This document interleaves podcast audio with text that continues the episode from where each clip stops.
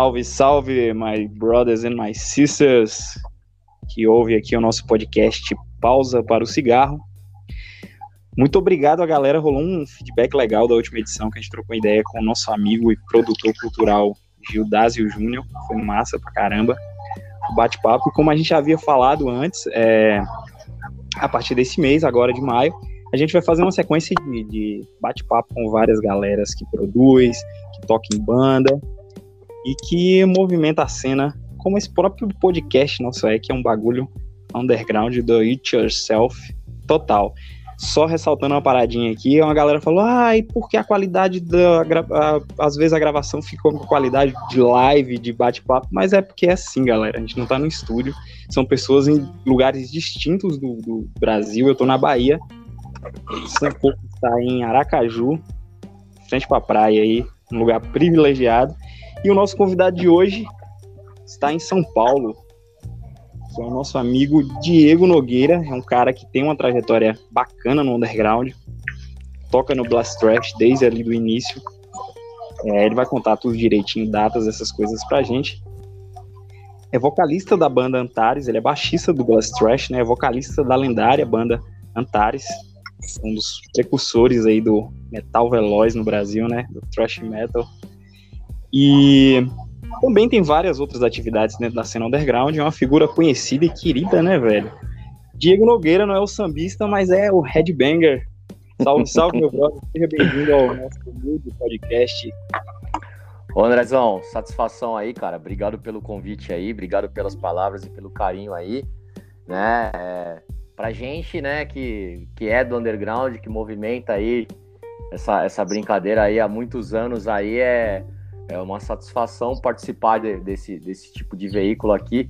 Vou confessar pra você que n- não é nem questão de não ser adepto, né? Tem hora que eu me sinto. Eu estou entrando na fase, né? Eu já fui prodígio do, do, do- metal brasileiro, né? Eu tô começando a entrar na fase de tiozão, né? De começar a, a absorver as novas mídias, absorver, né? É, eu, eu venho da época. Eu venho da época da, da, da- de mandar de mandar demo na carta, né, cara? De me corresponder com a galera por endereço da Rock Brigade, né, cara? Então, são mais ou menos 20 e poucos anos de cena aí, né, cara? Então, é, é legal, é legal eu poder ter esse contato, cara, porque, por exemplo, né, cara, eu antigamente para ter contato com a galera do underground brasileiro do Nordeste, era na carta, parceiro, né? Eu me correspondia com, com, com os amigos aí do, do- da Bahia, né, do, do, do Ceará, por carta, né, cara, os casos do Siege of Rage, né, do, do, do Insanity, né, o pessoal aí, sei lá, pô, do Malefactor, do, do Red Hunter, tudo, tudo por carta, né, cara? Tudo por carta, cara. Trocava carta, trocava carta com o Baloff, com os caras, tá ligado? Né? Então, né, eu, eu tenho um apreço enorme pelo Nordeste, pelo, pelo, pelo, pelo metal nordestino, pelos headbangers nordestinos. Infelizmente toquei pouquíssimas vezes aí, né? Mas eu espero que quando essa bosta desse micróbio filha da puta for embora, essa bactéria do caralho for embora, eu, eu espero poder estar de volta aí, fazer um barulho aí me jogar no, no, no meio desse povo caloroso aí que é daí do Nordeste aí. Ah, é isso mesmo, cara. Eu vou até te fazer umas perguntas depois sobre esse lance da cena do Nordeste e o que que você, das vezes você tocou aqui e tal, qual foi as impressões e tal. Mas é o seguinte, é realmente essa geração da gente, eu acho que de 30, 30 e poucos anos, pegou toda essa transição louca, né, cara? Então realmente é, gurizada, quanto mais nova que já tá nascendo nessa era, se adapta melhor a essas tecnologias, porque nasceram com essas tecnologias, né? Mas a gente ali que pegou ainda o, os primeiros e-mails, as primeiras redes sociais, ou até a carta, né? Eu, eu cheguei a pegar uns, uns finalzinho ali de carta ali nos anos 2000 já, Uhum. mas no final mesmo, assim, sacou? E correspondia com as bandas de São Paulo, do Sul e tal, e alguns do Nordeste aqui também. Só que já tava numa era e-mail já, que tem muita carta que ia e não voltava a resposta, tá ligado? A galera já tava de, ah, mano, pega meu e-mail aí, tá ligado? E a gente ia na Lan House e corria atrás. Sankofa, mano. Opa! Sankofa, cadê Sankofa? Chamando Sankofa. Ixi, Sankofa, cadê Sankofa? Caiu, Sankofa. brother? Tô aqui, cara. É a porra aqui da internet porque tá chovendo, mano. Eita. Boa noite pra você, Diego, meu irmão. Eu lembro de tu, cara, quando eu tive em 2014, velho, que teve Jack Devils, Flagelador, Blast Trash na Augusta, velho. Eu Ô, acho que louco! é maio, mano. Tava, na, tava lá em Itapevi, velho, com o Armandinho da, da, da Flagelador, irmãozão. E foi a primeira vez que eu vi Blast Trash, mano. Só conhecia mesmo, tá ligado? De, de material, ouvindo em casa. Aí o André falou, porra, velho, vamos fazer com o Diego, pai. Ele falou, eu falei, pô, bora, mano. Na hora. E Pô, aí, meu irmão, boa noite pra você, boa noite pra André. Bom final de semana aí pra todos nós, né? Hoje é sexta-feira. E, porra, satisfação tremenda, cara, de estar trocando essa ideia, da gente pegar e discorrer para além, né? Dos seus trabalhos também. Como a gente faz parte desse meio, né? Pra gente dar uma aprofundada aí, porque a galera que é mais nova, que pegou essa era internet aí e tal, infelizmente só conhece o superficial, acha que é só curtir, acha que é só entretenimento, mas a gente tem que mostrar que a parada que a gente tá é contra a cultura também, né, velho? Então vamos conversar aí. Não, exatamente, cara. Eu acho que é, é- é um exemplo, né, cara? Porque. Vou te dar um exemplo. Usando essa, essa, essa situação que você falou, cara. Você é um cara do, daí do, do Nordeste que tava aqui em São Paulo vendo shows de, de uma banda do, do Maranhão que tava em turnê aqui. Que foi uma turnê que, que eu meio que. Uma turnê não, né? As datas, né, desse final de semana aí, desse show principalmente que você foi, foram duas gigs que eu que eu organizei para eles, né? Eu ajeitei para eles. Essa que você foi e um dia antes eles tocaram no Hangar 110 com a gente também, né? E toda vez que eles tocavam aqui em São Paulo era, era, era eu que organizava aqui, né? Inclusive foi uma das, da- das datas mais legais que, que desse, desse festival que eu fazia aqui em São Paulo. Foi essa que eu consegui fazer no, no, no Hangar 110, né? Que é uma casa que a gente gostava muito de tocar aqui em São Paulo, né? E que agora voltou, felizmente, as atividades aí, mas sempre foi um, um, um pouco complicado de fazer as coisas, porque é uma casa que não é tão barata, né? Mas a gente conseguia fazer sempre de uma forma que ficava justo para todo mundo, né? Então, é, fico feliz em voltar a falar com você, irmão. Satisfação demais. Tipo, pra, é, é- é tanta gente, cara, que a gente conhece do underground, cara, que que é, é exatamente esse tipo de contato que faz valer a pena, cara. Muito obrigado aí, mano. Satisfação demais, velho.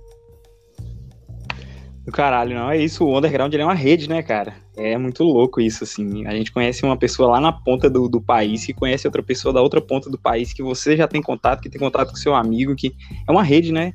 Eu tive. A gente é de uma cidade pequena, mas eu tive essa noção, assim, com a primeira turnê que a gente fez com a Suffocation of Soul, que a gente foi pro Sudeste e depois desceu pro, no, pro Norte, Nordeste, aí que a gente viu que todo mundo se conhecia, velho. Tá Sim. ligado? Todo mundo se conhecia, era uma rede mesmo, assim, que todo mundo tinha contato. Fala, cara, como, como é louco isso, né, cara? Como é muito doido. Cada lugar tem suas peculiaridades, mas assim, todo mundo se conhece, todo mundo é headbanger, todo mundo, porra, muito, muito louco isso, né, cara? Quem tá por fora, assim, não vai entender, mano, sacou? Mas a gente que vive, que tá dentro disso aí, e a quantidade de gente bacana que você conhece, cara. Muito cara foda, tá ligado? Muita galera que você já admirava o som da banda e tal, você tem a oportunidade de conhecer, de fazer um som junto, de- tá ligado? Muito É. foda. Ô, ô, ô, André, eu vou até te fazer um comentário em cima disso daí, cara. A coisa, para mim, a melhor coisa é, é- é a rede de amizades, né? Porque a gente vira, a gente vira amigo em, a níveis que a gente nem imagina. Vou te dar um exemplo, um paralelo usando, usando aqui a mim, no caso, né, e os meus amigos aqui, né?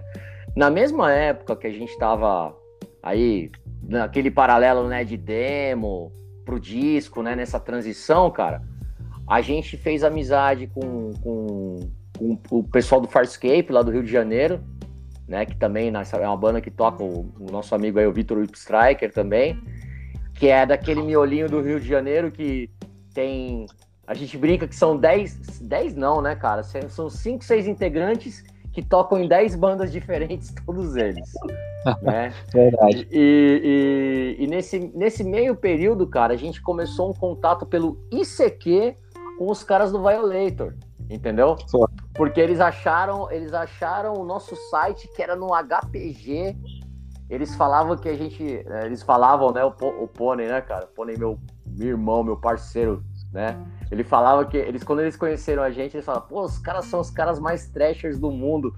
Os caras usam calça apertada, tal, tudo, né? A gente usava, a gente era molequinho, a gente apertava nossas calças na, na, na máquina de costura da mãe do Nizuma, né? A gente andava tipo um, umas tesourinhas, né, cara? As calças jeans de marmanjo apertada, né? Então, então assim, cara, a gente e, e tudo rolando ao mesmo tempo. Tinha, por exemplo, o War Death também, lá do Espírito Santo, que eram todas bandas que tocavam thrash metal no mesmo período, mas não se conheciam. E como que a gente começou a se conhecer? Nesse período de intercâmbio, cara. Aí o Whip Striker veio aqui para São Paulo num show do, do, do, do Creator Destruction, a gente fez amizade. Aí os Violator vieram aqui em São Paulo, tem uma história que dá para colocar num livro, que é da primeira vez que eles vieram aqui, cara. Eles foram pra um rolê com a gente, que eles quase tomaram um tiro, e a gente terminou a noite no Madame Satã, tá ligado? É sensacional, mano. É coisa de adolescente mesmo, cara. A gente era tudo moleque, mano. Eu acho que o, o- todos, todos os meninos do Violator nessa época, eles eram menores de idade, cara. Entendeu? Então, é uma, uma loucura, bicho. Uma loucura, cara. Entendeu? Então, então assim, cara, é, é umas coisas que a gente viveu e a gente tem essa amizade até hoje, cara. Tipo, o Pedrinho do Farscape me mandando mensagem aqui esses dias aqui. Ó, quando acabar essa merda, vem passar o Réveillon aqui no Rio, caralho. Entendeu? É amizade de 20 anos, cara. Sabe? Então, assim, cara, não adianta. A gente brinca, a gente fala que tá no rock é pra se fuder, né, mano? A gente se fode um monte mesmo. Entendeu, cara? A gente paga um preço caro, às vezes, por umas coisas da vida da gente aí, entendeu? Mas, cara, todas as experiências que eu vivi em todos esses anos aí não tem um real que, que, que, que, que me dê de volta isso aí, cara. De verdade, irmão. Não, de verdade, cara. Eu, eu- pô, tem, tem, tem, tem cara que acaba cansando e dá uma sumida do rolê mesmo, mas tem uns que nem nós, assim, que é meio maluco, né, mano? Que não arreda o pé do bagulho. que tá, né, cara, na chuva e se molhando direto aqui. Velho, eu vou engatar uma pergunta aí sobre isso mesmo aí, cara. Essa viagem do, do, do- desse revival do thrash metal aí. Que é como acontecem essas coisas, né, cara? Que é um bagulho tipo tá ali no inconsciente coletivo ali de uma molecada separada, mas que se juntou. Eu lembro que o MySpace era, era, era o bagulho que você encontrava todo mundo, tá ligado? Todo mundo da aí, eu conheci todas essas bandas no MySpace, velho. Todo. By War, Blast Trash, é, Violator, é, Eternal Devastation. Aí tinha o que mais, cara? Slaver. Ah, tinha muita Isso. coisa, cara. Não, então, assim, até, até, desculpa te cortar, é, é até, é, é, você, você foi bem, bem, você foi no âmago, é isso aí mesmo, cara, é que assim, a gente teve aqui no Brasil também coisas que ajudaram na época, né? O pai de todos que tem que ser lembrado, endeu- endeusado e lembrado é o Bywar, meu parceiro. O Bywar abriu a porteira. Sem o, sem o, sem o Bywar, sem o Bywar não, não, não teria Blast Trash, não teria Violator, não teria bosta nenhuma. Ponto. Entendeu? E, o, e, o, e, o, o, o Bywar, cara, eles começaram numa época, cara, que não tinha banda de thrash metal, assim, tipo, tocando aqui no underground. O Bywar era tipo metálica pra gente, mano. Entendeu? A gente falava dos caras do Bywar, a gente não trombava os caras, porque eles, é- eles são mais velhos que a gente, né? Um pouquinho, pouquinha coisa mais velhos que a gente, né? É, e, e, e, e assim, quando a gente era moleque, começou com banda, né, cara? Tipo, a gente ouvia falar das bandas, né? Tinha uma, tinha uma outra banda aqui em São Paulo, underground, que tocava chamada Violent, cara. Que era tipo Dark Angel, mano. E eles tinham uma demo chamada Manipulated Epidemic, cara. Recomendo vocês entrarem aí no YouTube e procurar aquilo. Aquela porra é um arregaço, mano. E a gente ouvia essa fita, cara, essa demo. A minha, deve, a minha demo deve ter estourado de tanto que eu escutei, cara, aquilo ali. Entendeu? A gente fazia cabeça, cara, com as bandas do underground, não era com as bandas do mainstream. Eu fui, sei lá, eu fui atrás de Sados, de Dark Angel tal, tudo depois de ouvir um monte de banda do underground, entendeu? Então, é, é um, é um- é um sentimento diferente. E, e, e esse boom aconteceu, foi, teve toda uma situação amarrada. Teve uma turnê, teve uma turnê do Creator Destruction no Brasil, foi mais ou menos em 2001, 2002. Essa Eu turnê, essa turnê, cara, foi, eu falo, eu falo para todo mundo.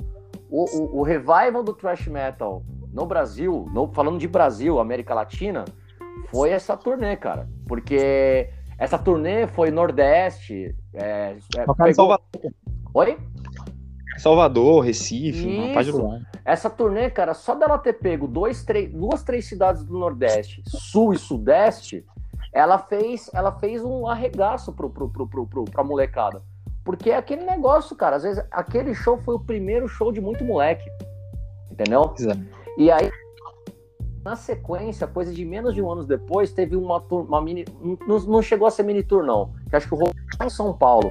E era um período que a galera vinha pra São Paulo pro, pro, pro, pros shows, né? Rolou um, um Sodom e Nuclear Assault que a Tuba Records fez aqui em São Paulo. No mesmo lugar que rolou o Creator Destruction. Esse show lotou, cara. Não lembro, não lembro da, das E, na, e- na- e- e esse foi um dos primeiros shows que a gente reuniu, assim, a galera, assim, das bandas, assim. Os meninos do... Eu não lembro se, se, se, se todos do, do, do Violator vieram, mas os meninos do Rio vieram todos. E toda vez que tinha esse tipo de coisa, cara, a gente ia para um rolê pra, pra... A gente fazia alguma coisa. Vamos pra casa de não sei quem, aí tem os meninos do Paraná também, que tem uma molecada absurda no Paraná aqui também. Eles iam pra cá, cara, aí era aquela coisa de comunidade, de underground mesmo. Tipo, você, você dorme na casa dele, você dorme na casa dele, você dorme na casa dele, a gente junta todo mundo e tal. Eu lembro que eu dormia fora da minha casa só pra estar junto com o pessoal. Porque eu morava numa, numa quebrada aqui de São Paulo, aqui na Vila Zilda, que era longe demais, cara. Eu não chamava nem ninguém pra ir pra lá, cara, porque era muito longe. Entendeu? E o, o nosso ex-guitarrista, né? O, quero até deixar um abraço pra ele, o, Felipe Nizuma, que toca no, no Urutu e tem o projetinho solo dele também, meu, meu parceiro aí. Ele, ele, ele, tinha, ele tinha a casa dele, que era o nosso quartel-general, né, na época, né? Casa antiga, então tinha um pouco mais de espaço. Então, vira e mexe, quem que vinha aqui pra São Paulo ficava na casa dele. Entendeu? Então, sempre tinha alguém lá, mano. Ou era os caras do Rio, ou era os meninos do Violator, ou era, sei lá, os Death Razer, sei lá quem que é. Não, Death Razer acho que é um pouco depois, desculpa, tô até confundindo. Mas é, sempre tinha alguém lá. Então, a gente sempre fazia esses estardalhaços quando tinha esses, essas situações assim, entendeu, cara? E, e quando teve esses, é, essas coisas, aí veio.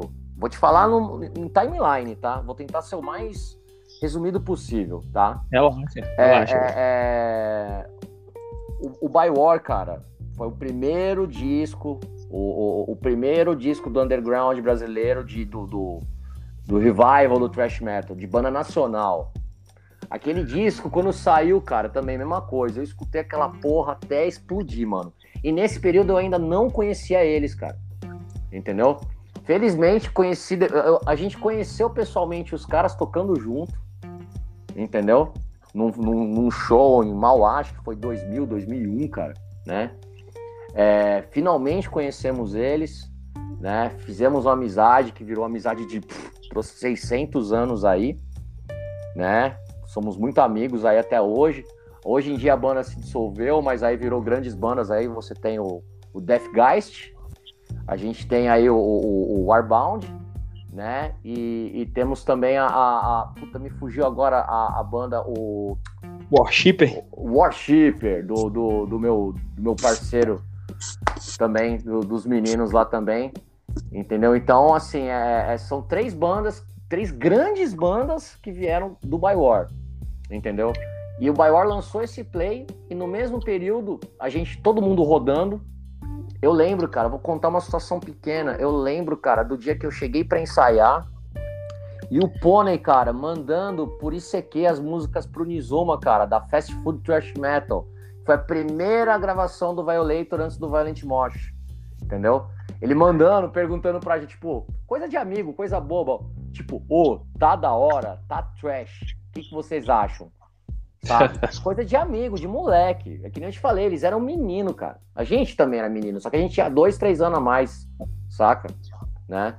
Então, Pô, eu lembro quando eu conheci eles, eu tinha, eu tinha acho que 19 anos, tá ligado? Tô com 37 agora, vou fazer 38, entendeu? Então, então assim, é, eu lembro deles mandando, mandando isso aí. Não, é isso aqui, né? Aí a gente, é, um tempo depois, a gente tinha, a gente tava com uma demo, né? Que inclusive pra você ver como é que é o intercâmbio. Ó, ó pra você ver como é importante o intercâmbio, que é uma coisa que as pessoas não têm noção hoje em dia. Nesse show que a gente fez com o Baior, esse que eu acabei de falar, eu dei uma camiseta do Blast Trash pro Adriano. Meses depois, ou coisa de um ano depois, se eu não me engano, o Baior tocou no Paraguai. Quando o Baior tocou no Paraguai, os caras já, já conheciam o Blast Trash de MySpace, coisa do tipo. O Adriano, a primeira coisa que ele fez, ele acho que ele mandou um e-mail pra gente, ô oh, mano, a gente tocou, em, tocou no Paraguai, os caras como ficaram gritando o nome de vocês lá tá ligado? O Violator foi tocar lá também. Deu coisa de uns meses assim, e os caras convidaram a gente também. Fomos tocar lá no Paraguai também lá. Uma loucura, bicho. Moleque doido, nós, tudo doido, tudo novo. Meu, meu batera, o menino da época que gravou o disco, inclusive o primeiro disco nosso, Paulo, tinha acho que 16 anos, velho. A gente foi de busão pro Paraguai 24 horas de ônibus, cara. Tá ligado? Então, e puta show da hora pra cacete com o Overlord, cara, que é das maiores bandas da América Latina de thrash metal, cara. Entendeu? Que agora é o The Force, né? Entendeu? E, e, e, tudo rolando em paralelo. Tudo rolando em paralelo, porque foi acontecendo. A gente, um pouco depois, depois dessa, disso daí, a gente lançou nosso primeiro disco, o No Trace Left Behind. O Cremate lançou o primeiro disco deles também, que me perdoa, me fugiu o nome do disco agora. O, o Farscape lançou o Demons Massacre, que é um arregaço. Nossa, quando saiu aquele disco do Farscape, a gente, entre amigos, a gente ficou extasiado, cara. Né? Porque a demo deles já era, já era esporrenta, né? Eles tinham uma demo, né, cara, na época, que era muito foda. Que saiu até em split com, com uma banda da Itália chamada Vexed também, né? O Violator lançou o EP, o Valente Mosh, a gente estourou de, de, felicidade quando eles lançaram essa demo. Aí eles começaram a vir direto aqui para São Paulo, aí a gente tocava junto em uma pá de lugar. Eles sempre tiveram uma integração, eles, eles é, ajudaram a gente também no lance. Foi muito importante. E a gente, né, cara, a gente, os Blast Trash aqui, a gente sempre gostou muito de punk, de hardcore. Mas a, a, a, é, é, a, gente gostava muito num período que tinha muita treta ainda com a galera do punk, assim, ainda, né? Tipo, a gente queria ir no show, a gente ia meio muqueado, né? A gente ia meio, sei lá, colocava os cabelos para dentro da jaqueta, colocava para dentro do boné, entendeu? Aí, sei lá, ia ver o Ratus, ia ver o Discharge, Discharge não, desculpa. Ia ver o Ratus, ia ver, sei lá, o GBH, ia ver... Pô, eu lembro, eu vi um show do Ristetite em 2001, cara, que eu quase não conseguia entrar, tá ligado? né? E aí o, o, o Violator foi, foi muito legal que eles fizeram, eles aproximaram, aproximaram-se muito, né, do pessoal do punk, do hardcore. E o pessoal da, da, da, dos Stray Edges, né, eles gostavam muito da gente porque eles, eles tinham as impressões deles, a gente também tinha as nossas. O Juninho do Ratos de Porão foi uma pessoa muito chave para isso, né? Aproximou a gente. Eu lembro que uma das primeiras vezes que eu tive com o Juninho foi num aniversário dele, com os caras do Violator.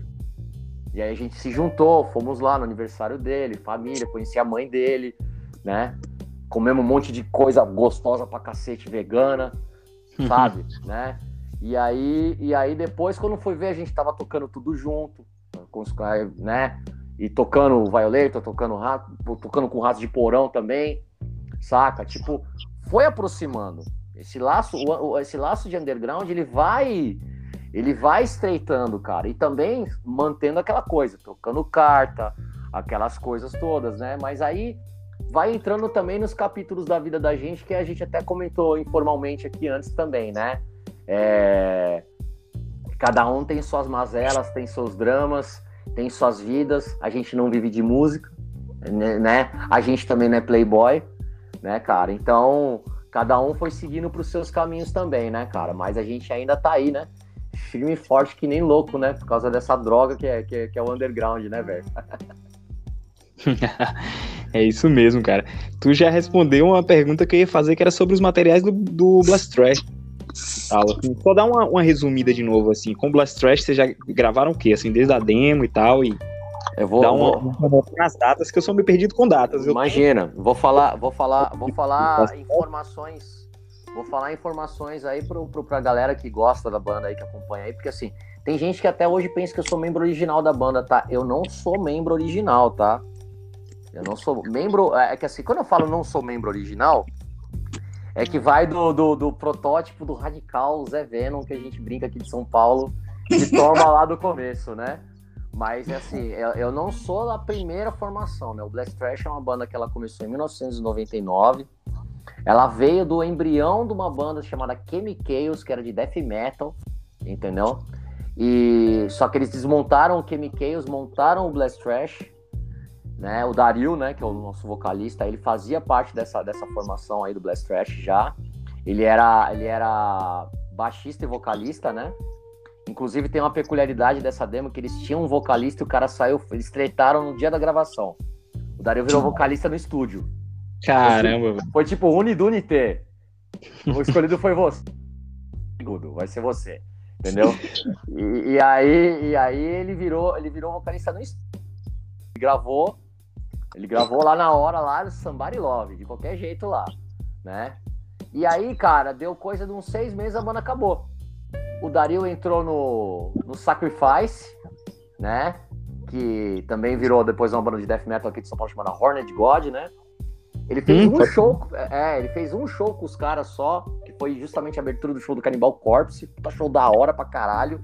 Primeiro show do Cannibal Corpse no Brasil, cara. Imagina o estadalhaço, mano. Tá ligado?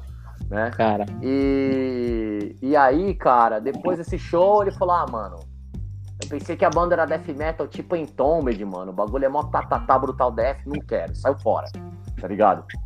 Né? pode. É, aí, aí, cara, foi quando a gente, a gente colava num bar aqui em Santana, chamado Splash, aqui na zona norte de São Paulo, aqui. Esse bar, ele foi muito importante que ele formou várias bandas do underground nacional.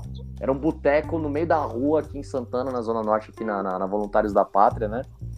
E... E aí o Dari, a gente se conheceu lá, aí ele me chamou, cara. Me chamou pra entrar na banda, tal, tudo, né? É, mas assim, me chamou pra tocar guitarra, cara. E eu tocava guitarra daquele jeito, né? Bem pra cacete, né? E aí a gente fez os primeiros ensaios tal, e rolou mal pra caralho, né? Porque eu não tocava guitarra direito, né, mano? E aí o Dario, ele foi muito meu parceiro, ele falou, vamos fazer o seguinte, vamos trocar os instrumentos. Você toca baixo, eu toco guitarra. A gente falou, beleza. E o Paulo, cara, né? No Paulo não, né? Desculpa, né? Na época a gente ainda tinha um outro baterista que era o Marcelo, tinha o, o, o, o Thiago. E a gente teve, uma, teve uns problemas, aí o Thiago e o Marcelo saíram. Aí foi que entrou o Nizuma, Felipe Nizuma, né? Ele tinha a banda dele, que agora me fugiu o nome, que ele era vocalista e guitarrista, ele entrou na banda. O Paulo entrou, mas o Paulo era um menino que a gente conhecia. O Paulo, quando a gente conheceu ele, tinha acho que 14 anos. Não sabia tocar bateria direito. Ele foi tocando bateria com a instrução minha e do Nizuma. O Nizuma tocava, toca um pouco de bateria, eu toco um pouquinho também, mas bem safadamente, né? E com instrução nossa. Ele foi aprendendo a tocar e a gente foi aprendendo a tocar junto. Todo mundo daquele jeito punk de ser, na loucura. E aí a gente gravou a nossa primeira demo, a Beer and Mosh, em 2002. Entendeu? E essa demo, cara, na época que saiu, cara, foi diferenciada por vários pontos, né? Foi uma demo com o selo por trás, era da Force Major, do nosso amigo Rodrigo Marques, né? Uma pessoa muito importante na nossa estrada aí. Amigão aí, quer mandar um abraço pra ele também aí, se uma hora ele ouvir. e essa demo, cara, ela foi lançada pelo selo. Entendeu? Então, assim, é... foi diferente. A deminho em papel couché, o selo lançou, na época não tinha isso. Os, os selos lançavam álbuns, não lançava demo. Mas foi uma forma que ele teve de amarrar. Ele, já, ele, ele viu um potencial na gente, então ele já amarrou a gente já com, com né, nesse esquema, né? E a gente lançou essa demo, cara, e aí a gente tocou pra cacete, velho. A gente saiu tocando, mano. Saímos tocando nos interior daqui de São Paulo, tudo. Eu comecei a mandar essas demos, cara, pra, pra puta que pariu, cara, pra todo lugar, mano. Né? Trocava carta com o Brasil inteiro, cara. Trocava carta com o Brasil todo, velho. Né? Mandando essa demo pra onde fosse, entendeu? Né? E ela fez uma, um, um, puta, um puta de um, de um- de um rebuliço, assim, na época, né? Saiu uma- umas resenhas muito boas, né? Eu lembro que a Road Crew fez uma resenha muito boa, ajudou a gente. A, a Rock Brigade fez uma boa resenha na época também. Então, isso impulsionou, né, pra gente na época, né? As revistas na época, elas eram mais referência, né? E também isso ajudou nesses intercâmbios, né? Por exemplo, a gente conheceu os caras do Farscape quando o Vitor, acho que ele viu o anúncio e ele mandou, ele mandou, acho que ele adicionou, eu não lembro direito se ele adicionou o Nizuma ou se ele me mandou uma carta, né? Eu tô tentando lembrar como é que a gente começou a relação, a nossa amizade aí, né? Mas a gente se falava muito por esses chats do UOL que tinha na época, o, aí depois o Messenger, né? Entendeu? Então a gente foi fazendo essas amizades aí, né, cara, né? E até chegar, né? Quando, quando a gente viu que tava rolando, a Force Média ele chegou pra gente e falou assim: vamos gravar um disco. A gente falou, tá, mas a gente não tem dinheiro, mano. Aí ele falou, não, eu vou pagar o disco. Eu vou bancar. Aí a gente falou, porra, jura? Então, firmeza. Então nós vamos gravar um disco. Né? Sim. E é, né? É o sonho da Porra, lógico, né? Então vamos lá. Cara, eu lembro que era uma época, cara, a gente era uns. Meu, é, eu lembro dessa época, cara. Tava todo mundo sem trampar, cara. Era aquela época, cara, desgraçada que o moleque brasileiro fica naquele meio termo entre trampo e exército, né? De ser convocado pro exército, aí ninguém te contrata. Pode crer. Todo mundo numa. Mano, a gente tava numa pindaíba, mano. Puta que pariu, cara. Eu não gosto nem de lembrar, velho. Mas é engraçado, cara. Eu lembro que nessa mesma época também, acho que o Dario perdeu. Ele era o único que trampava. Aí ele perdeu o trampo. Entendeu? A gente fazia uns bicos de doido, sei lá. Eu entregava panfleto no farol. Sei lá, eu fazia uma pá de bico de doido, assim, né, cara, pra arrumar um dinheirinho, né? Pegava o dinheiro da escola, passava por baixo da catraca do ônibus, né? Aí, sei lá, cara, eu não sei, cara, como que. E, e pelo fato também de eu não beber, né? Eu sou um cara, eu não bebo, né, mano? Não tenho vício, né? Então, nada, nenhum que você imaginar. e, então eu acabava economi... o meu rolê acabava sendo muito econômico também. E, e isso ajudou muito também em várias pequenas coisas, né, cara? Eu lembro do- da gente gravando o disco, cara. Eu lembro, uma das passagens que eu lembro durante a gravação nossa foi a gente juntando as moedas para ir no, no pão de açúcar para comprar alguma coisa para comer. Eu lembro que a gente fez, assim, a gente contou assim, a gente tava em quatro, né? Então vamos lá, a gente vai comprar quatro pães, uma garrafa do refrigerante mais barato, quatro fatias de presunto e quatro fatias de queijo. Tá tudo certo. Beleza? Compramos lá, velho. Compramos, aquilo foi nosso almoço. tá ligado? Tipo, umas coisas assim. Mas gravamos um disco, cara, que, que, que a gente na época ficou a sonoridade, ficou do jeito que a gente queria, soou old school. Tem até uma história um pouquinho por trás também que eu a gente deu uma estúdio conhecido aqui de São Paulo, aqui de um certo produtor aí, que é de uma certa banda de trash antiga daqui de São Paulo, que vocês por eliminação vocês vão saber quem que é. E Pode eu, crer. que é meu amigo, inclusive hoje em dia, gosto muito dele, mas na época é, não, não- não rolou legal. A gente deu uma, uma estranhada e ele quis gravar, a gente explicou qual que era a nossa proposta, ele falou, não, se vocês vão gravar no meu estúdio, não deu jeito, então vai pras cabeças. Eu mandei ele tomar no cu dele e foi embora. A gente foi embora. E Tá certo. Entendeu? aquela produção que é pesada, mas cristalina demais, né, cara? Não, cara, o problema, o problema não é nem ser cristalino, né? Porque assim, a gente pega assim, cara. A gente tem um conceito entre nós. Eu, eu o Dario e o Nizuma, cara, nós, nós somos muito nerd, né, cara? Com o conceito de escutar os play, né, cara? Então a gente foi atrás de gear, a gente sempre tentou entender, por exemplo, ah, o Renin Blood, por que, que o Renin Blood soa daquele jeito? Aí a gente foi ver, tá, beleza, as guitarras os KPMG 8185, eles gravaram com as BC Rich, tinham, eu sei que eles gravaram umas bases com umas Les Paul. E o que, que eles usavam de pedal? Ah, não, os caras é, é- é Marshall e, em algumas situações era, era, era caixinha de abelha lá do, do Sanzamp lá, beleza. Entendeu? Então a gente já foi indo por esses caminhos. Então, tem que soar, tem que soar assim, tem que soar pesado. Mas não é pra soar pesado afinação baixa. Pesado, aí, aí, por exemplo, a gente, na época, começou a ter uma pá de banda de trash em São Paulo, logo depois desse, assim, né? Mas tudo banda que tinha demo, não era nenhuma banda que tinha disco. E os caras falavam, nossa, como vocês são pesado, né? Porque a gente não afinava no tom, a gente sempre afinou meio tom. Porque a gente falou assim, pô, é a afinação do Slayer, né, mano? Então vai só pesado essa porra, né? E a gente tava ouvindo umas bandas que eram um pouco meio termo. Eu e o Dario, a gente gostava muito de death metal também, né, cara? Né? Gostava não, a gente ainda gosta, né? Mas death metal velho, death metal de 94 pra cá, né? Então, a gente ouvia Dismember, Entombed, Nihilist, Carnage, essas porra tudo, e falava assim, ó, tá vendo, ó, death metal é esse bagulho aqui, né? Isso aí, ó, isso aqui a gente gosta. E, então, de uma forma, a gente colocava essa agressividade no nosso som, entendeu? E quando saiu o disco, a galera assustou, cara. Falou, caralho, esses molequinhos aí, velho. E aí, é aquela coisa, né? Um monte de conversa, né? Os caras viram, ah, esses moleque aí, esses branquelos, cara de bem criado, Nizuma, cabelo japonês cabeludo. O Paulo era cabelo, ah, ah, loiro, cabeludo. Esses caras são os playboy. Quem grava disco é playboy, não sei o quê. Eu, eu só falava pros caras assim, caralho, bicho. A gente vai tocar lá em. Sei lá, em. Aqui nas redondezas de São Paulo, que tipo, Cotia, mano. Tem que pegar, tipo, três ônibus, pegar trem com os instrumentos passando debaixo da catraca e os caras falando que a gente é playboy, velho. Né? Mas tudo bem. né, cara? E, e, e, depois desse disco, cara, né, a gente né, teve uma repercussão do caralho, né, pra gente, né? Abriu muita porta pra gente aí, né? É, tocamos em uns lugares bons aí que a gente não tinha tocado. Foi quando a gente é, Aliás, deixa eu lembrar certinho. Não, não foi, não foi nessa época ainda, né? A gente começou a, a fazer alguns shows maiores, né?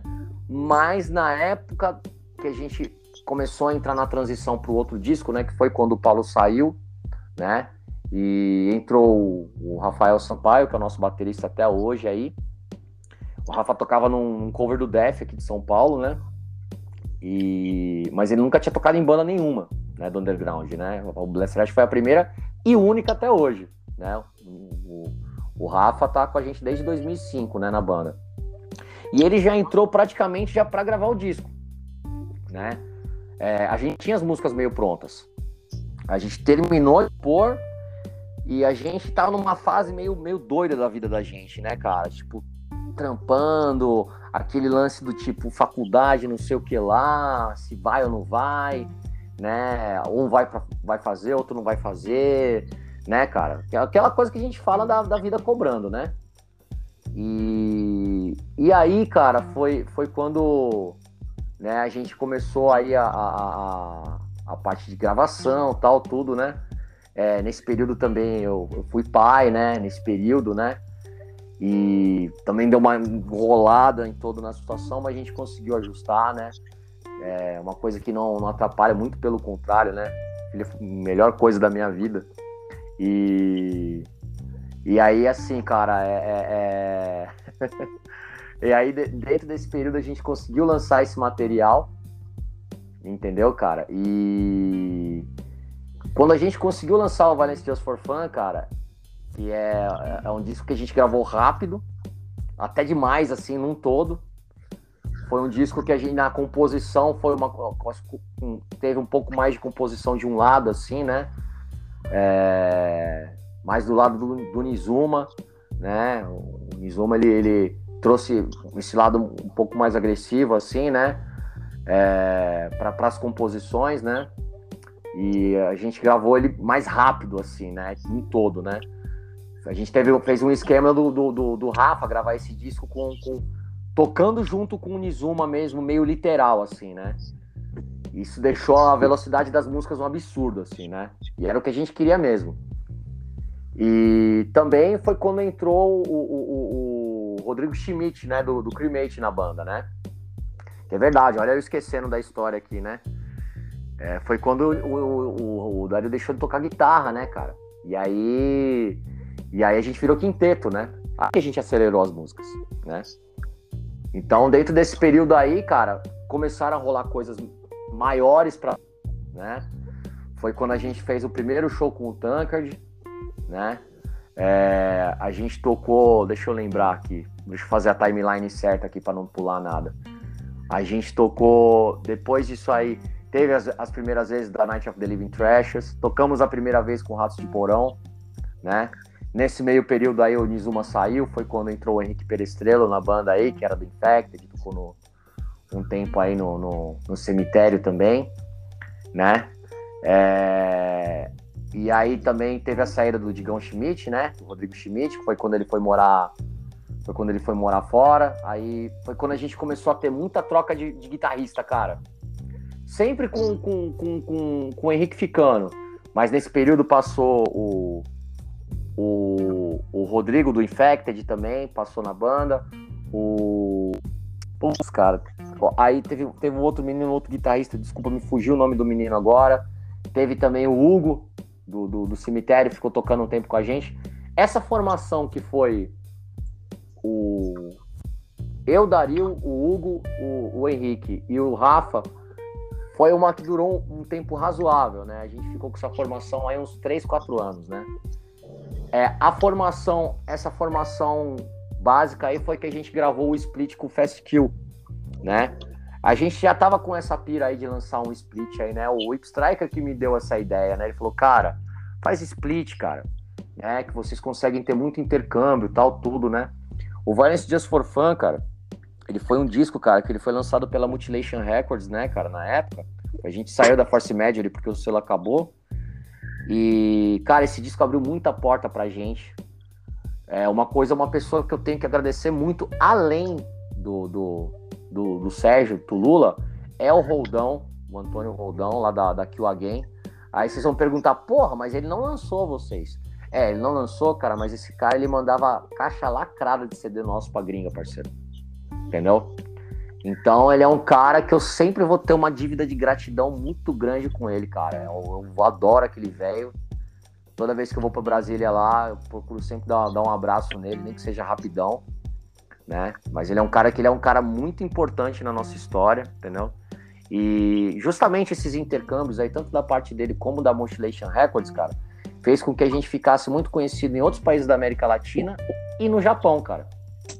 E justamente dessa demanda no Japão que surgiu o contato com o Mikitoshi, que é da, da, da, principal loja lá do e principal selo do underground do Japão lá, né? Que agora fugiu o nome também. Nossa, cara, depois que eu tive Covid, a minha cabeça tá uma merda, mas enfim. o, o, o, o, o Mick deu essa sugestão, né, cara? E a gente lançou lançou um split com Fast Kill aqui simultâneo no Brasil e no Japão, né, cara? Foi pouca coisa, mil cópias aí, mas eles venderam. Eles estouraram a, co a cota deles em um mês e pouco, cara. Tanto que a gente teve que mandar CD pra lá, né? É, e, e dentro desse período aí, cara, essas mudanças de formação aí atrapalharam um pouco a gente, né, cara? Né, a gente lançou um álbum ao vivo também, aí um split com o Bandanos, né? Esse é um material que eu gosto demais, cara, porque ele é extremamente agressivo, cara. A gente falou, eu lembro na época a gente falava assim, cara, se for pra gente lançar um disco de thrash metal, ele tem que soar que nem o Live Scars, mano. Sem overdub, bagulho cru, soco na boca. Tem que soar que nem o Dead do Obituary, que não tem overdub, mano. A gente não é o Stratovarius pra ficar colocando overdub. Vai se fuder. A gente não queria, né? E, e aí é, foi, foram esses dois materiais aí que a gente lançou aí, né, cara? E recentemente, né, depois que a gente teve aí mais algumas baixas na banda aí, depois que o, que o Henrique saiu, que o Hugo saiu também, pra, o Hugo saiu para tocar o cemitério. O cemitério ficou maior do que ele imaginava. Entendeu? Né, cara? O Hugo, ele é uma, o Hugo é um dos caras mais geniais do nosso underground aqui, cara. É um músico exímio, compositor exímio e o, e o cemitério ele caiu como uma luva numa hora certa que o underground estava precisando, sabe? E, e, aí ele saiu para tocar o barco, né, cara? Não dava, ele não tinha mais condição de ficar se dividindo, né? Ele já se divide muito, né, cara? Ele toca. Na época ele tava tocando bateria no flagelador também, tocando bateria no comando nuclear. E aí, pintou essa banda dele, fudeu. Aí a gente não tinha como segurar ele, entendeu? E aí, nesse período, a gente. É, eu sempre fui, fui o cara da prospecção, né? e eu chamei, eu chamei o meu xará, né? O Diego Rocha, né? Que tocou no, no Mace, né? Que era uma banda que fez um split com o Bomb Trash uns anos atrás aqui. Era uma banda de crossover aqui de São Paulo, um cara que ele é produtor, né? Ele tem um estúdio aqui em São Paulo que é o Bay Area, né? Ele é um cara que ele é um técnico de PA exímio, é um puta produtor, né, cara? Tanto que, pô, ele tá assinando umas coisas grandes aí, tá- ele vai assinar o novo do Torture Squad agora, né, cara? Ação direta, né? É, o Ação Direta também ele assinou, né, cara? E ele fez aí o single, o último single do Antares, ele assinou também, né? Além de ser um cara espetacular, né? É, eu- eu até brinco, né, cara? Tem um parceiro meu que uma vez brincou, né? Pô, Diego, você só chama cara, cara, que não enche o saco, né?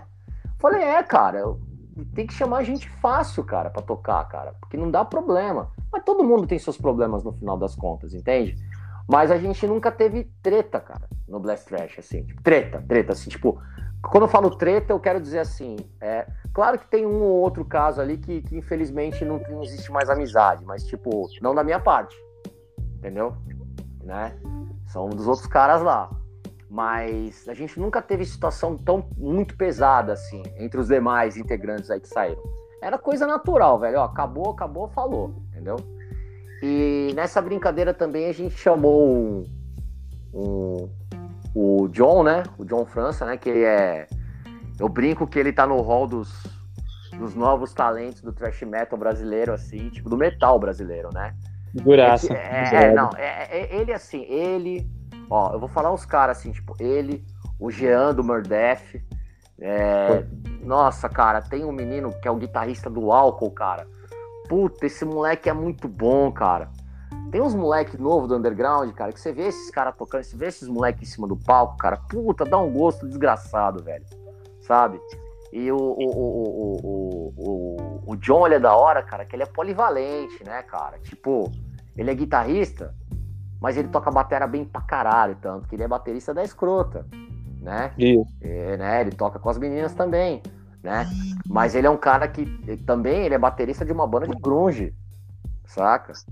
Entendeu? Então assim, ele é um cara super talentoso, né? E fácil de lidar, tranquilo, saca? Tipo, então a gente tá, acho que tá- a gente tá na formação assim de todas nossa mais madura assim, né? O único problema nosso atualmente é que a gente tá muito vagabundo, né? Tipo, né? Vagabundo que eu falo como banda, né? Porque tá todo mundo, cara. O John Paizão, Dario Casadão, Rafa Casadão, eu workaholic doido, né? Então, eu, eu sempre fui ocupado, cara. Eu sempre fui um cara ocupado, assim, né? Hoje você, você sentiu na pele aí o- o- o- como é que é meu dia, né, cara? Então, né, cara, é todo mundo muito. O Diego também, cara. O Diego é br- brutal. O, o Diego, ele é pai de três, né? E blaster ocupado com o trabalho dele, né, cara? Tipo, né? Então, a gente ensaia no estúdio dele, né, cara? Quando consegue ensaiar. Claro que agora, nesse momento de pandemia, a gente não tá ensaiando, né? Mas, é, pra, pra ver o cara, eu só vejo o cara ou no estúdio ou no show, cara. Entendeu? Tá, tá assim a vida da gente, assim, entendeu, cara? Então, são coisas que a gente não tem como fugir, né, parceiro? Né? E o último material que a gente lançou foi o single, né? Que foi produzido pelo Diego. Foi a primeira gravação dessa nova formação aí, que é o single da Fake News, né? Que é uma, é uma, é uma, é uma, é uma linha aí que a gente tá desenvolvendo com essa formação nova aí, né? Eu tenho levado umas ideias um pouco mais tortas de composição para eles, assim. Tô naquela vibe de escutar. Geralmente, né? Uma coisa, você, vocês aí, vocês dois, né, cara? Vocês como fãs de, de metal aí que vocês são aí também. A gente sabe que tem aquela métrica, né, cara? Os caras vão envelhecendo, vai começando a tocar melhor, vai, to- vai começando a tocar mais devagar, que quer que os riffs soem mais. Eu, na minha cabeça, eu tô numa fase totalmente ao contrário. Eu tô numa fase que eu quero menos nota e mais velocidade. Entendeu? Eu quero que a bateria seja na velocidade na, da luz de thrash metal, assim. taca, taca, taca. Quero que seja mais rápido que os Sados e Pode. seja em uma nota só de guitarra, se precisar. Entendeu? Pra mim não tem problema. Sabe aquelas bases que tem do, do, do, do, do Eternal Nightmare, do Violence? Que é, Tô um- ligado. é uns lá solto, velho. É uns lá solto. É uns lá solto assim. E a batera comendo. É isso. Entendeu? Então, eu, eu tô na fase do menos é mais. Tava até falando pra um brother esses dias aqui que, que que eu, eu antigamente, né, eu vi o Steve de George, eu vi esses baixistas maravilhosos, eu queria tocar, né, várias notas, não sei o que lá, tal, tudo. Hoje em dia, cara, eu tô na vibe do CJ Ramone, velho. Tô no, tô na, eu toco com o baixo mais embaixo, só paletando pra baixo, sem alternando, claro, mas tipo assim, cavalgando, claro. Mas o resto das palhetadas, cara, é pra baixo. Pra baixo e de boa. Didi Ramone. É, isso aí, isso aí. Eu falo do CJ porque o CJ ainda batia a cabeça, né? Ah, verdade. O CJ ainda bangueava, né? Pernas. Didi Ramone só abrir as pernas e Exatamente. Mas, mas. Mas é, é meu herói também. Esse é meu herói também. Didi Ramone é meu herói total. É, pra caralho. Ele, é, ele foi o cara que, que moldou o som do Ramones, né? Ele compôs tudo ali, cara, do começo do Ramones. Até depois que ele saiu do Ramones, os caras gravou coisa dele ainda. sim. Ele compôs as músicas tipo Pet Cemetery, cara, em tipo dois minutos, assim. Tipo, ele viu o lance do filme lá, que ia ser lançado e tal, não sei o que, conseguiu fazer a música, encaixar a música no filme ainda. Mó loucura. Sim, exatamente, mano. Exatamente, cara. Bom demais, bicho. Bom demais. E é tudo Demais. influência, viu, cara? Cara, eu, eu, sem dúvida, sem dúvida. Eu tinha essa pira que eu toco baixo também, eu tinha essa pira de uma época de tocar pra caralho também. Tive essa viagem quando era novo, cara, de querer fazer umas doideiras, de ser igual esses caras, assim, tipo Cliff Burton, é, Steve de Georgio, tá ligado? Esses Uhum. baixos que, que, que é fora da, da curva, assim, né? Não toca só, a- não vai dobrando os riffs de guitarra, assim. Eu tinha essa pira de tocar pra caralho. Mas deu uma época eu desencanei, mano. Comecei a ouvir muito baixista de hardcore, muita parada. Comecei a tocar mais de muita música de palheta. Eu sempre toquei no dedo, mas eu comecei a tocar muita música de palheta também e tal. E tô nessa pira também, cara, de menos é mais. Cara, não, mas chega uma época, cara, que a gente vai ficando. A gente vai ficando preguiçoso, mano. Saca? Eu tô falando com essa voz mesmo porque é bem nessa vibe. Você chega pra tocar, cara. Aí você vai montar, tal, tudo. Porra, cara, o tipo de som que a gente toca, cara, ele é, ener- ele é energia pura, velho. Entendeu? Tem que ser. É energia pura, cara. É tipo, é é uma hora no máximo, né? Que a gente toca, mas é uma hora de sangue no olho, velho. Entendeu? De, de, de- de- de tiro, porrada e bomba. Então, é. Eu comecei a me ver, e é uma coisa que até os próprios caras do Blast Trash falavam pra mim. Hoje em dia eu sou mais maduro, eu tenho que baixar a orelha pra assumir que eles estavam certos, entendeu? Tipo, e tinha hora que eu exagerava. Porque eu tive uma. Eu, eu, eu, por exemplo, eu descobri a oitava do Sados, velho. Eu, eu- teve uma época que eu peguei o, o Illusions, o Illusions e o, e o, e o, Swallowed in Black, velho. Eu falei, caralho, essas músicas não é tão rápidas assim, mas por que, que elas são tão rápidas assim? Aí eu fui ver, cara, a porra do Di Giorgio, cara, ele, todos os riffs, cara, ele oitavava. Aí eu falei, ah, então é isso. Então parece que o bagulho, é- é- essa oitava faz o bagulho soar mais rápido. O que, que eu comecei a fazer? Oitavava tudo, irmão. Tá ligado? Se você, Pode- pegar, se você pegar as músicas do Violence Just for Fun, tem umas partes rápidas lá que os baixos é tudo na oitava, cara. Comecei a fazer isso ao vivo. Mas as oitavas eu faço até hoje, porque eu gosto mesmo. Só que eu começava a firular, entendeu? Aí não, cara, hoje em dia eu não, não quero mais. Entendeu? Tem coisa que eu faço que é porque tá gravado lá, tal, tudo, Somebody Love, beleza. Mas o que vier pra frente aí, cara, puta, é punk rock e hardcore, velho. Entendeu? Então, Pode crer. Não, é palitada pra baixo aqui, ó. Entendeu? E, e vai que vai. É isso mesmo. Sankofa, mano, você tá aí, Sankofa? Já dei dois teto preto aqui. Tô aqui. Sanko, Sanko, eu falo pra caralho, viu, irmão? Eu, eu tenho, Meu eu, eu tenho, filho. eu tenho um problema, cara. Eu sou, eu sou vocalista sou- e sou vendedor, irmão. Eu falo mais que vendedora de Avon, cara. É foda. Mas é bom assim, malandro. Sankofa, você quer mandar alguma pergunta pra Diego? Então, ele falando aí de, de conversar muito, aí se ele sentasse mesmo ao vivo, a gente trocando ideia, meu, quatro horas passava no estalo. Uh, fácil, parceiro, fácil. Facinho, facinho, facinho. Você vai mandar alguma pergunta pra Diego, Sankofa? Dá uma ideia, meu irmão. E aí, esse convite pra entrar no Antares, cara? Como é que surgiu isso aí? Porque Antares é referência, né, velho? Cara, vou te falar, essa daí é. é- é- é- é- eu tava até, tava até brincando, né, cara? Tem um amigo meu aí que mora, mora aí no Nordeste, né? Ele mora, mora aí no, no Rio Grande do Norte, né? Ele, ele eu fiz uma brincadeira esses dias, ele falou que eu tinha que escrever um livro, cara. Ele falou, você já tá na. Você já tem história suficiente para escrever um livro, cara. E eu falo, não, cara, eu acho que não é, não é, não é, não é para tanto, né? Mas essa é uma história, cara. A história da minha entrada no Antares realmente ela bate com aquela com aquele tipo de história que eu gostaria de ouvir. Entendeu? Que foi basicamente o seguinte, cara. Eu trabalhei 10 anos na Teodoro Sampaio, né? Nas lojas de instrumentos musicais, né? E lá sempre conheci uma pessoa ou outra lá, né? E por anos eu vi o Júnior, cara, batera do Antares, passando na minha frente, assim, e eu achava ele mala. Porque o Júnior é sério, né? Ele é um cara serião, assim, né?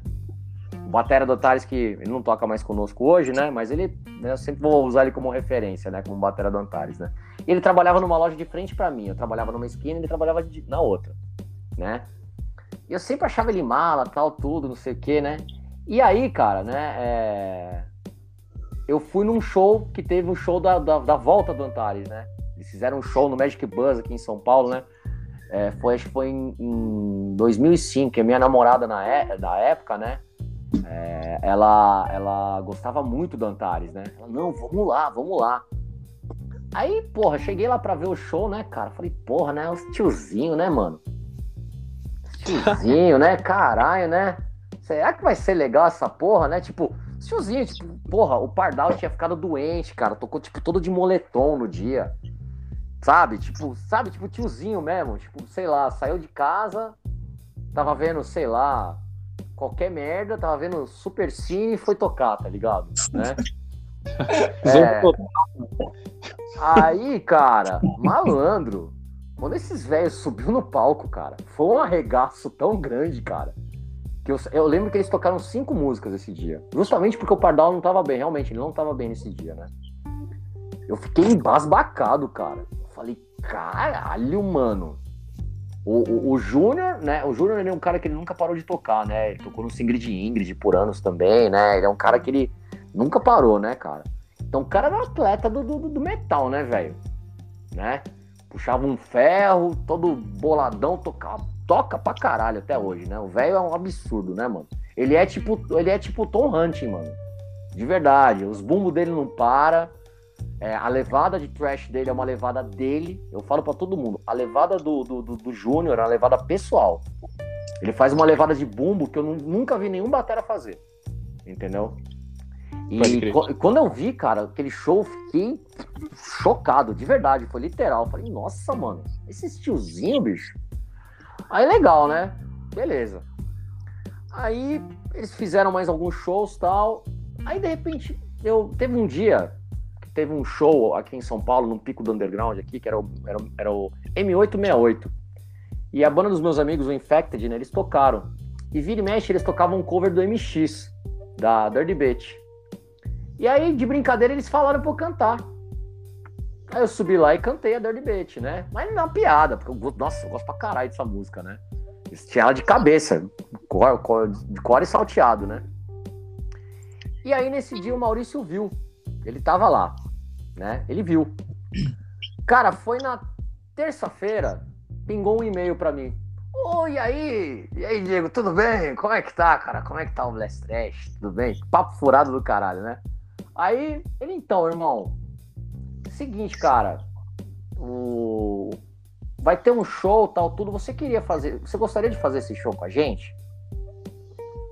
Aí eu falei, pô. Aí eu respondi assim pra ele. Falei, pô, mal, claro, vai ser um prazer. Eu já conheci o Maurício. Maurício ele é casado hoje em dia, né, com uma, uma grande amiga minha, Jana, né? Ele foi pai esse ano, inclusive, né? Foi um dos pais da pandemia, o Maurício. e ele, é, ele é, a Jana é minha amiga antes de eu conhecer o Maurício, né? Amiga minha do underground aí também, né? Jana eu conheço, ela deve ter uns 20 anos, cara, pra mais. E e aí a gente tinha já essa proximidade. Ele mandou esse e-mail caçando assunto e tal. Aí eu falei pra ele, falei, pô, mal, vai ser do caralho tal. Falei, me manda as tablaturas do Pardal aí, cara. Pô, mas aconteceu alguma coisa com ele? Aí ele só respondeu assim o e-mail. Não, mano, o Pardal tá bem, não é para substituir ele, é pra cantar. Aí eu mandei, eu mandei um, respondi um o quê pra ele assim, ó. o quê? né?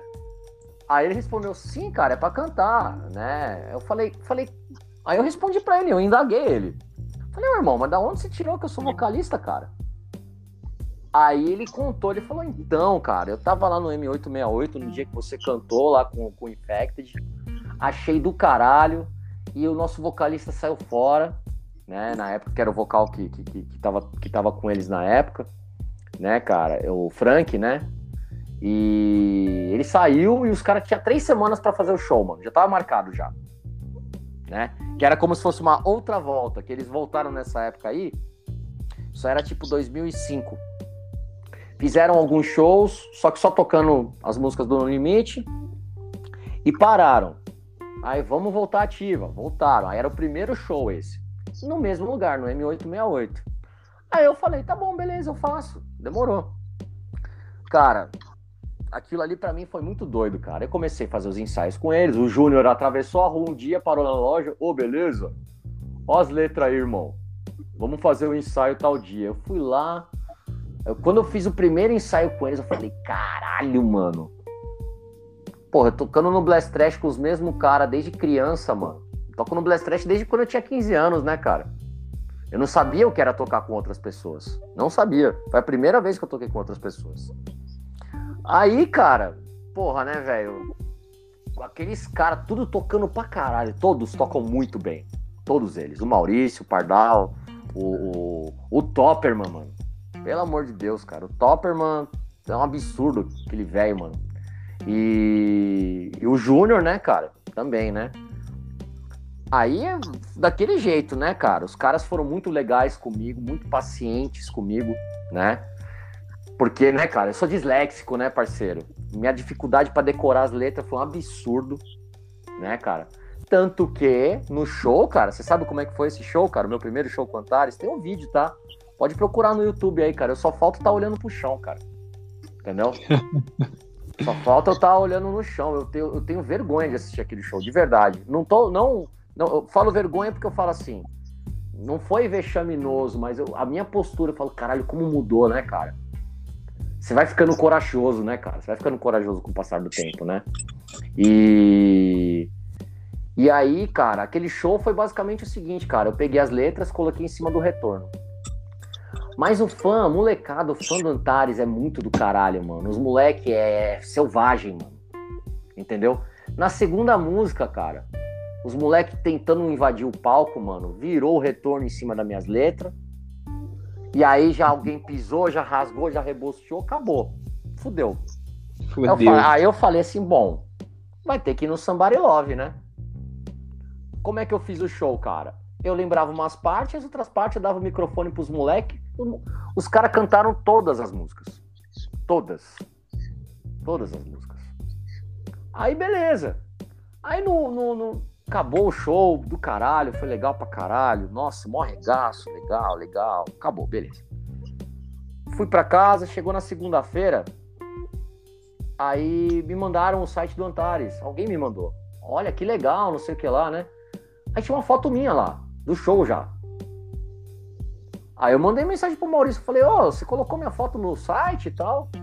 Aí ele respondeu, ué, mas você não gostou? Tal, tudo? Você quer que tira? Né? Porque a gente, a gente tá achando que você vai ficar na banda. Aí eu falei, ué, vocês querem que eu fique na banda? Os caras, sim, você mandou bem, foi do caralho. Você não quer ficar ou você quer ficar? Eu falei, tá bom, então eu quero. E estou até hoje. Massa demais, cara. Ares é o cara. Né? Pode eu crer, E o caso da né, velho? Primeiro álbum, né, contigo, pô, cantando. Sim, cara, sim. É, é, é, é. Isso aí foi, inclusive, até para deixar vocês falarem também um pouco, né? Só fazer um adendo. Quando eles falaram para mim, eu cheguei no primeiro ensaio que eu fiz com eles, né? E isso é um ponto que eu quero bater, eu falo em todas as entrevistas, mano. Esses caras, eles facilitaram muito a minha, a minha cabeça, a minha vida, tal, tudo, sabe por quê? Porque eles são pessoas maravilhosas, mano. Os caras, eles foram humildes, eles viraram e falaram assim. Eles não, não fizeram que nenhuma pá de banda do underground que, que, que era do underground antigamente, ficou no auge, e quando voltaram, quiseram voltar por cima da carne seca. Não! Os caras deu dois passos para trás, velho. Eles me escutaram, eles falaram: não, cara, você é do underground. Você tá vivendo o rolê. Fala pra gente o que, que a gente tem que fazer. Pô, eles me escutaram, mano. A gente tocou Legal. em uma pá de buraco, cara. Claro que, felizmente, assim, os caras, tipo, Eles só pediram, eles fizeram um pedido pra mim, mano. Falaram assim, ó. Não põe a gente em roubada, Diego, por favor. Só isso, cara. Entendeu? A gente fez show com cachê mais baixo, tocamos em lugar que, entre aspas, a gente não deveria tocar, saca? É, mas os velhos faziam o bagulho com um sorriso no rosto, mano. Saca? E aí o que acontece? Os caras vendo a gente nativa, aí começou a pintar mais convites. Aí foi quando a gente tocou no Zombie Ritual Festival, né? Acho que foi em 2010 ou 11. Acho que foi 2011, se eu não me engano, que a gente tocou no Zombie Ritual, cara, não tô lembrando. É, foi 2011. Foi quando a gente tocou aí pela primeira vez no, no, no Nordeste, que a gente tocou. Puta, foi no. Eu ia falar do Armageddon, mas esse daí foi, no, foi em Santa Catarina. A gente tocou. Cara, foi um puta show, cara, em Fortaleza, mano. Olha, olha, olha esse cast, parceiro. Forcaus? Forcaus? Não foi, não foi no Forcaus, cara. O Forcaus. Forcaus gente- Underground Metal Fest? foi no Underground Metal Fest, cara. Esse show, cara, ó, vou- olha o cast, mano. Foi facada. Olha só, velho, facada. Lembro, Oi? lembro. É, então, Eu me lembro. to- tocou, ó, foi facada, é, atômica, né? Hoje até quero fazer um adendo, que hoje tá fazendo seis anos que morreu meu amigo Alex Angel, que era vocalista do Atômica, que foi nessa viagem com a gente aí, inclusive. Né? Saudade do caralho dele, meu amigo Kruner. E eles tocaram nesse show também, tocou o Atômica, o Antares, tocou o Sex Trash, parceiro. Rapaz, que arregaço, irmão. Tocou, e tocou o MX também, tá? E tocou o Venom Inc., mano, nesse show, cara. Caralho, velho, esse show aí foi um dos bagulhos mais da hora que eu passei no underground foi esse rolê aí, mano. Tá ligado? Né? Porque eu toquei com, com, com caras de bandas que eu gosto de moleque, né? E, mano, e depois eu voltei pro aeroporto trocando ideia com o Demolition Man e com, e com, com Mantas, mano. tá Pra ligado? coroar o rolê. É, é, sabe aquelas coisas? Pô, vocês devem ter passado de algumas situações dessa, né? De, tipo, quando você vê o cara da banda, você fala, pô, o cara é de verdade, né? E tipo, Sim, sim. a, a coisa mais legal é quando você passa coisas extra underground ou extra metal com esses tipos de cara, né? Tipo, eu nunca pensei na minha vida que eu ia trocar ideia de, de, de- de viagens com mantas, velho. Sabe? Não, que eu moro em Portugal, que não sei o que lá, minha esposa é de lá, e que não sei o que nós vamos tirar férias e ficar com os nossos gatos. Sabe? Uns papos assim, entendeu? né? Então, então, assim, essa viagem aí, cara, foi um absurdo, cara, né? Tô citando essa porque teve diversas outras que foram muito especiais. A gente tocou também. A gente tocou também no Pará com, com o Red Hunter DC. O nosso primeiro show no Nordeste não foi esse do Underground Metal Fest. O nosso primeiro show no Nordeste foi em Caruaru, mano. Foi em Caruaru, cara. E foi no mesmo pico que o Sepultura lançou Esquizofrenia no Teatro João Lira. Aquele show foi do caralho, puta tratamento bom, entendeu? Do nosso amigo Levi, que produziu o show. Foi a gente, o Hateful Murder, né, cara? E nossos amigos lá do Cachorro da Doença, do meu amigo professor lá, meu parceiro. E. Cara, to- e esse show aí também foi extremamente do caralho, velho. O público. Só faltava jogar as coisas na gente, cara. Saca? Tipo de, de, de, empolgação, assim. O, o Nordeste é um absurdo, cara. É, são os. São dos headbanger mais da hora que tem no Brasil, são os do Nordeste, cara. Porque é o, é o sinônimo de calor urba, é, humana no, no Nordeste, cara. Entendeu? Eu adoro, cara, tocar no Nordeste, velho. E queria ter tocado mais. Eu queria ter, ter- é, A gente tinha uma turnê com o Blast Trash na época pra fazer, mas a gente teve que, que derrubar as datas, que foi na época que, que, que eu fui pai. Os caras não quiseram ir sem mim. Aí a gente derrubou a turnê e a gente, infelizmente, nunca conseguiu marcar mais, né? Mas eu, quando eu vou com o Antares, cara, nossa, eu, eu aproveito até o último, cara. Eu aproveito até o último. Também nessa época aí, com, com desses shows aí, a gente fez Santa Catarina, a gente tocou mais de uma vez em Santa Catarina também. Tocamos no Zombie Ritual, tocamos no, no, no Armageddon Metal Fest, que foi esse festival aí que a gente. Esse Armageddon aí também foi um absurdo esse festival, cara. A gente tocou com MX, tocamos com Crisium, tocamos com, com o Cataclisme. Tocamos com o Voivode e com o Green Reaper, irmão, na mesma noite, cara. Né? Lindo Então, cast. não, não, a melhor cena pra mim desse rolê, eu vou te falar, vou te falar duas, tá? Porque nessa, nessa noite, além de eu ter, da gente ter jantado com os caras do Voivode, que foi um, uma- um bagulho surreal pra mim, foi quando eu fui no hotel, cara, a gente tava tomando, era um hotel colonial, né, cara, lá em Joinville, né? Coisa mais linda, né? Joinville é uma maravilha de cidade, né, cara? E nesse hotel tinha café colonial, cara, e era, e era o dia inteiro. Então acabou o show, a gente tocou, eu fui tomar banho no hotel mesmo. Falei, ah, vou tomar uma ducha aqui, né? Vai tocar as outras bandas aqui, dá tempo de eu voltar e pegar o restante e tal, tudo, né? E aí eu cheguei, cara, no hall, mano, no, no- bagulho do café da, da, da- da manhã, assim, né? Ficava rolando. Tava o Steve Grimmett, cara, sentado com uma camisa de babado, mano, que vinha até o pé, cara. Parecia minha tia Maria, mano. Igualzinho, cara. Eu tinha uma tia Maria que era igual a ele, mano. Todo mundo tem uma tia parecida com o Steve Grimmett ou com o Paul Stanley. Todo mundo tem, mano. Sim, ou com o Geddy Lee. Exatamente. Eu o tive com- cara de Ed Lee, eu tive professora. É, então, então. Aí, cara, não, mas, mas sem brincadeira, o, o- ele é igualzinho a minha tia Maria. Eu vi a minha tia Maria na frente, assim, ó. Né? E ele trocando uma ideia, cara, com um cara normal lá. Né? Sabe aquele tipo local tá lá? "Ah, O que, vocês vieram fazer aqui? A gente veio. oh, We gonna play on the festival. Ele falando e tal. Um, um lord, né? Aquele tio é um amor de pessoa, né? Aí eu sentei e falei, ah, vou sentar do lado, vou tomar, vou tomar um café com o Steve Grimmett também. Fiquei conversando com ele lá, com o titio lá também, um amor aquele velho, mano. E, e também os shows que tiveram, esse, esse evento no todo, né, cara? E, e- e ele, e ele, assim, ele veio na época pré-lançamento do nosso, do nosso disco.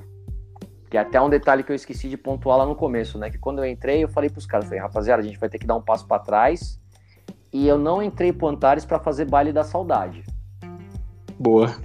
Não entrei pra fazer baile da saudade. Eu sei que vocês têm umas músicas boas aí, entendeu? E tinha uma pá de banda voltando, cara, fazendo baile da saudade. Só tocando música velha, entendeu? Uma pá de... e, Inclusive, pô, eu fiz muita amizade com os caras das bandas aí, né? Das antigas aí que a gente tocou muito, né? Eu não tinha tanta proximidade, né?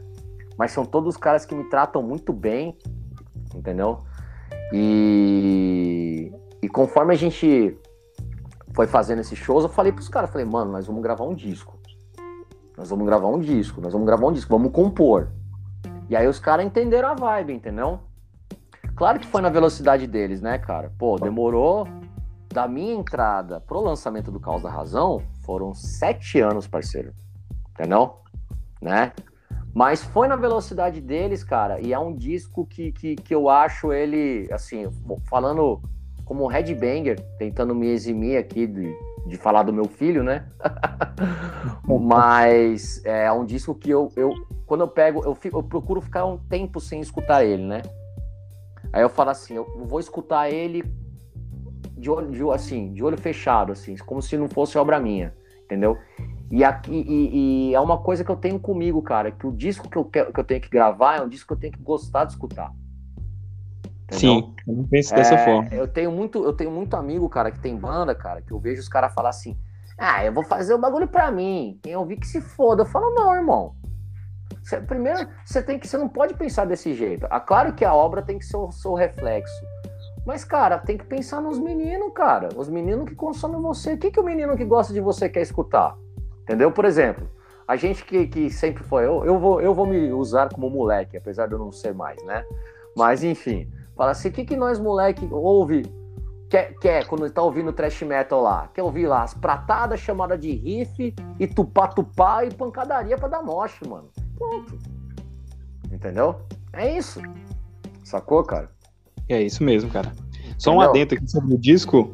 Eu acho que assim, o, o Antares ele tem tinha um disco anterior, tem umas demos depois também, né? Mas tem o No Limite da Força que é um disco lendário, né, mano? Assim, tipo, Sim, cara. O, o, o, o, no limite da, o No Limite da Força é uma, é uma coisa de louco aquele disco, cara. é maravilhoso, mano. Maravilhoso. Eu, eu canto ali todas as músicas do começo ao fim ali. Eu ouço até hoje eu ouço ele bastante e tal, mas na minha época ali, mais principalmente na época mais moleque trash ali, eu era pirado, assim, eram uns discos cabeceira. E eu acho que o Caos da Razão, cara, conseguiu chegar, cara, no mesmo patamar, assim. É um disco muito bom, E de quem é as letras, velho? São todas letras tuas, porque as letras são muito boas, mano. Cara, então, vou te falar um negócio. Primeira, primeira coisa que eu tenho que te falar sobre Causa Razão é o seguinte, cara. O Antares, parceiro, o conceito tal, em geral, todos os detalhes. O, o conceito do Antares, no geral, sim, é o Júnior, irmão. O Júnior é um cara inteligentíssimo, né? Compõe muito bem. Eu tô falando do Júnior nesse ponto, você vai entender no que eu quero, não, no ponto que eu quero chegar. Todos, todos eles são excepcionais, todos, todos. Mas eu bato nesse ponto do Júnior porque é o seguinte, cara. O Júnior foi o cara que me ensinou a ser vocalista, tá? Ele que sempre me toreou, me direcionou, entendeu? Claro que eu sempre, dentro da minha, da minha personalidade, me posicionei, né? Que o Júnior também é um cara que ele tem diversas influências, né, cara? Ele gosta muito de metal mais moderno, tal, tudo. Mas ele, ele principalmente depois do. Você tem noção, cara? Depois a gente conversar muito, ele entendeu que ele precisava descarregar essa, esse, essa veia que ele tinha de metal moderno numa outra banda. Ele montou uma outra banda, inclusive, para justamente para não botar esses lances dentro que eu, eu podava mesmo. Eu, eu, eu, sou muito chato, mano. Falando de coração, assim. Na hora de compor, cara, na hora de compor, se, se, se sai fora da curva, cara, se botou um groove estranho ali, botou uma notinha que saiu muito modernoso, já falou. Não, não. não tá, não tá, da cartilha do trash tá reprovado, filho. Entendeu? Já, nota, nota zero, entendeu? Então, faço isso, no Blast Trash também, sou chatão, mano. Entendeu? E, e, e, e as letras, cara, a maioria delas é do Júnior. Se você pegar para olhar ali no CD, ali você vai ver a maioria do Júnior. Eu dei uma pincelada ou outra ali, porque, cara, escrever em português é uma missão, parceiro, que Sim. eu falo que eu falo que é o seguinte, cara, tem um talento, cara, absurdo para escrever em português, cara. Tanto que vou, vou falar para você em primeira mão. O que a gente tá fazendo de material novo do, do Antares, cara, para eu escrever, cara, tá, tá foda. Mas que, você sabe o que, que eu tô fazendo, cara, pra, pra, pra pegar a métrica? Eu tô ouvindo os metal nacional velho, pra pegar os encaixes, tô ouvindo o Dorsal Atlântica loucamente, entendeu? Uhum. Loucamente, assim, para pegar as ideias do, do Carlos, mano. O Carlos é o melhor letrista do metal brasileiro, cara. De, de, de... Ah, os dois melhores letristas do metal brasileiro, cara, são, são o seguinte, cara. É o Carlos Vândalo, falando de metal em português, tá? E o meu amigo Armando do Flagelador, velho. O Armando, cara, as letras que o Armando faz, cara, é, é, de, um, é de um primor, de um encaixe, assim, que é primoroso, entendeu? Né? E. E assim, cara, eu, eu escuto, eu tô escutando os outros, cara, para me inspirar, né? Só que. E também escuto o rap, escuto até os outros bagulhos assim, pra, pra, não para pensar no groove, do, do, do, rap, do hip hop, mas nos encaixes de letra. No o punk velho também, tô escutando cólera, ratos de porão antigo, né? É, para poder ter, ter comigo esses encaixes, poder entender essas métricas, entendeu, cara? Né? E é isso que está me ajudando também a compor esse material novo, entendeu? Né? Na, na, na composição dos materiais novos do. O Maurício também está me ajudando muito, ele escreve muito bem em português, o Maurício. Porque o Maurício, ele na real, qual, qual que é a, a, facilidade dele, né? Eu sempre escrevi em, portu, em inglês, né? Eu sempre escrevi em inglês com, com, com, com Blast Trash, assim. Claro que a maioria das letras são do Dario, porque o Dario é formado em inglês, ele é um cara que ele já pensa direto em inglês, eu fui criar isso comigo depois de anos, né? As letras eu sempre deixei para ele, mas eu sempre eu tenho letras minhas guardadas pro Blast Trash até hoje, né? É, agora pro Antares, cara, para mim tem sido uma missãozaça fazer isso. Entendeu? Tipo, tá sendo um desafio assim absurdo para mim compor. E é legal que eu já tenho coisa, a gente já tem coisas, a gente, o disco novo do Antares acho que já tá, dá para dizer que tá 70, 80% pronto já. Só falta a gente alinhar algumas coisas e entrar em estúdio, entendeu? E, e, toda, e toda essa concepção dentro do, do, do, E vai ser uma continuação natural do Caos da Razão, cara, entendeu? Porque é, é, é, é assim. O No Limite da Força, ele é um disco de, de, de thrash metal, mas com aquele pezinho no speed metal, né? Aquele, o pezinho que eu falo é aquele toquezinho, né? eles mesmos, é, eles mesmos, cara, quando, quando eu comecei a, a ouvir as histórias deles, as histórias de época, conversando com eles, foi basicamente o seguinte, cara, eles eram uma banda de heavy metal, aí eles ouviram o Bonded by Blood, aí fudeu. Foi basicamente isso que aconteceu. Eles só pegaram as músicas e aceleraram. Por isso que as músicas são daquele jeito. Entendeu? É o, o, o No Limite da Força nada mais é do que um disco de heavy metal, acele- de, de heavy metal acelerado. De verdade. Não, Por realmente, isso- Por isso que. que. é, por isso que ele- Desculpa, desculpa, pode falar, irmão, perdão. Não, de boa. Tem muito riff ali que remete mesmo ao heavy metal tradicional, né? E tá umas dobrinhas de guitarras, umas coisas assim, né? E a métrica, a própria métrica dos sons, é aquelas métricas mais de heavy metal. Você vê que não tem uns riffs, aqueles riffs mais abertos e tal, umas. Tá ligado? Umas paradas assim. Isso. É aceleradona, né? Exatamente, cara. E, tipo, e é uma coisa que assim, você conversa com eles, cara, tem a ver com a época, tem ingenuidade no meio do negócio, né, cara? Claro que com eles, a gente fala de ingenuidade e tal, tudo, mas, pô, na época, né, eles foram gravar, é, eles conseguiram um contrato, né? Ou ia ser com a Lunário Perpétuo, né? Que foi que lançou antes do fim, né? Ou Isso. com a Devil. Aí eles acabaram fechando com a Devil Discos, né? Do Chicão, né? E aí o Chicão pagou o estúdio. Falou, não, vou levar vocês no melhor estúdio. Aí levou eles no estúdio lá que, eles, que foi gravado o, o Soldiers of Sunrise, né? Do Viper, né? Eles gravaram nesse mesmo estúdio.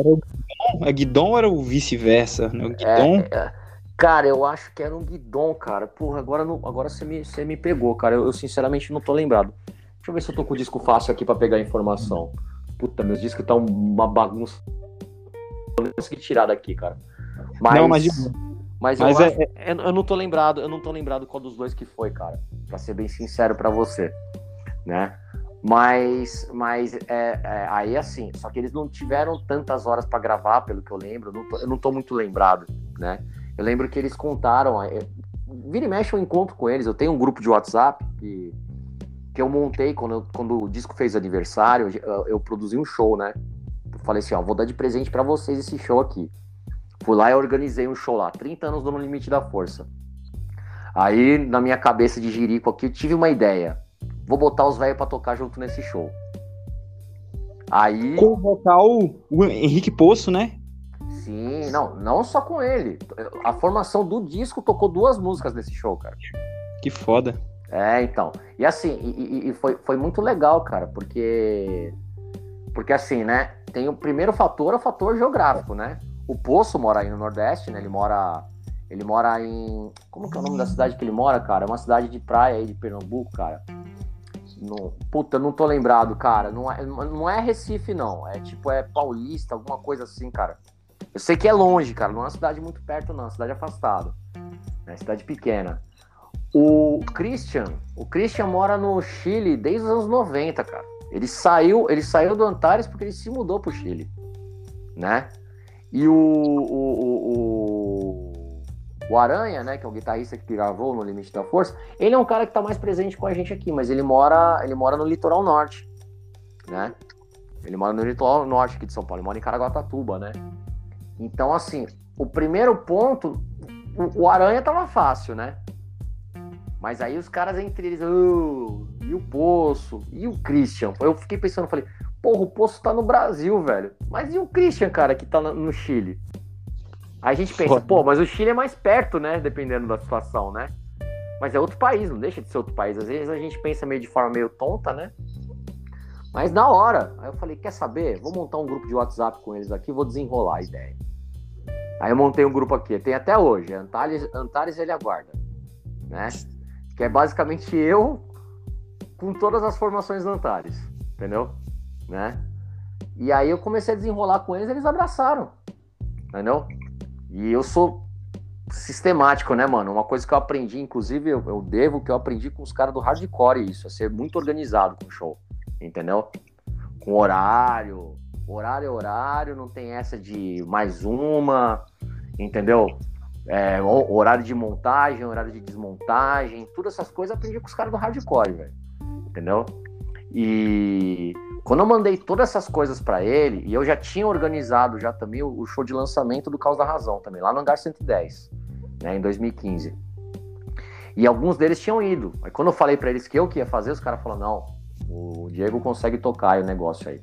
Dá um trabalho do cacete, bicho. Dá um trabalho do cacete. Mas, mas- mas- principalmente quando envolve casa maior, né, cara? Que é caro, né? Isso. Você fica, você já começa no negativo, né, parceiro? Você fica com o cu na mão, né? Entendeu? Mas esse show, cara, inclusive tem até um, uma- um dado meio, entre aspas, triste, né? Porque a gente gravou um mini documentário, irmão, e a gente não conseguiu fazer sair essa porra. A gente tem umas imagens, cara, lindas desse show aí, velho. A gente captou. O, o brother pegou até uma grua, mano. Tem imagem aérea. Animal, animal, animal. O, o hangar legal é isso, né, cara? Que o hangar tem uma puta estrutura massa de É, palco, de equipamento e tal, né? Sim, é, você até me desculpa que eu misturei as conversas. Esse, esse daí foi do, do show de lançamento. A gente não. É, do lançamento, ó. Do aniversário do, do No Limite. Esse daí a gente fez na Clash Club, Ah, É. pode crer. que também é um outro pico animal pra cacete também. Né? E a gente pegou as imagens e, e eu fiz eles contarem a história do disco. Eu me baseei naquele, naquele doc do, do Ratos. Do, Legal.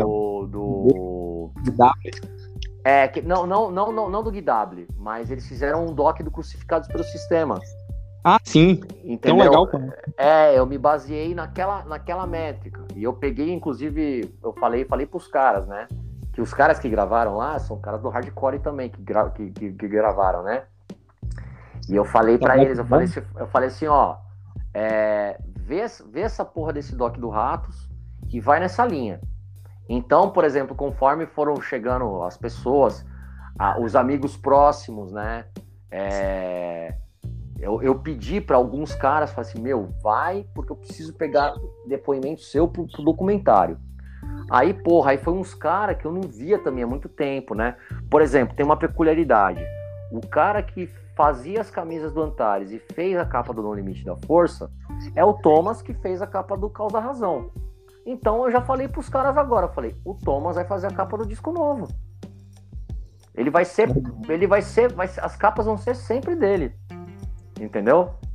Que é tipo é uma, aquele papo de ser tipo que nem o mano do Iron Maiden lá, que, que faz, faz todas as capas deles lá. É o, é o Riggs, né? Ou eu tô falando merda, É. né? Sei lá. É. É, então. Então, assim, eu quero que seja na mesma onda. Então, é ele que vai fazer a capa do disco novo também. Entendeu? E ele foi lá, ele falou, ele contou a história da capa. Aí foi o outro amigo que tocou na banda no começo e contou a história de uma música ou outra que ele participou antes de ser essa formação. O Christian, cara, ele foi com os filhos aí, é, mano, é do caralho, cara, porque o Christian, ele, ele é pai de gêmeos, né? E ele dando depoimento, cara, e os dois filhos dele, um do lado do outro, assim, ó, com a camisa do No Limite da Força, cara. Tá ligado?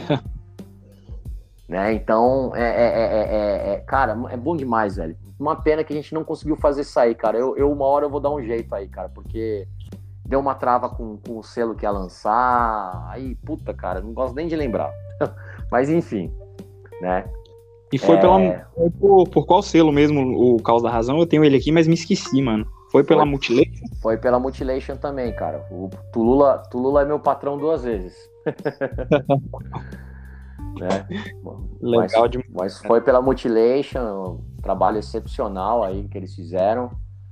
Confiar na gente aí, né, cara? E, e aquele negócio, né, cara? Vocês que tem banda, você que tem banda também, Andrezão, você sabe que, que mesmo você tendo uma banda aí, né? O Antares é uma banda que, felizmente, aí tem um nome tem um nome galgado aí no underground e tal, tudo. Mas até pra gente não, não tá fácil pra lançar um material, entendeu, cara? Então, e quando eu falo não tá fácil pra lançar um material, quero dizer com uma negociação justa. Exato, é. né? Com uma negociação justa pra banda, entendeu? E tá difícil pra caralho, irmão. Difícil pra caralho, cara. Então, a gente tem que trabalhar pra tentar lançar da melhor forma possível, de uma forma que fique confortável pra todo mundo, que, que de custo fique confortável também, entendeu, cara? Que não seja algo ruim, entendeu? Né? O, o, o Causa Razão foi um álbum que a gente. que felizmente foi um disco que se pagou. A gente, a gente tocou em todos os buracos possíveis, em todos os lugares possíveis, para juntar dinheiro e fazer esse disco se pagar. Eu falo com muito orgulho que eu não gastei um real de salário meu com esse disco, entendeu? Mas foi um disco que ficou caro pra caralho, porque, né? A gente esperava gastar um X e gastou o dobro, entendeu? E vocês Não. gravaram onde, cara? Gravou ele, em qual- ele foi gravado em qual estúdio, velho? Cara, a gente gravou num estúdio aqui em São Paulo, aleatório, chamado Estúdio 44. O produtor, cara, foi o Beto Toledo, que ele é um cara que ele é um cara, ele, ele, ele é um cara que ele é do black metal, só que ele é, ele, ele, pra você ter noção, ele é técnico de som do CPM 22, né? E são caras que a gente, eu, eu vou ser bem sincero, eu não tô nem lembrado onde que a gente conheceu eles, cara. Mas o, o Beto, ele é um cara que, que assim, noção brutal, assim, de, de, de, de gravação tal e afins. Ele depois, depois que a gente lançou o Caos da Razão, o MX foi- gravou o disco de regravações com eles lá, né? E a gente, na ideia nossa na época, era, era sair do eixo, né?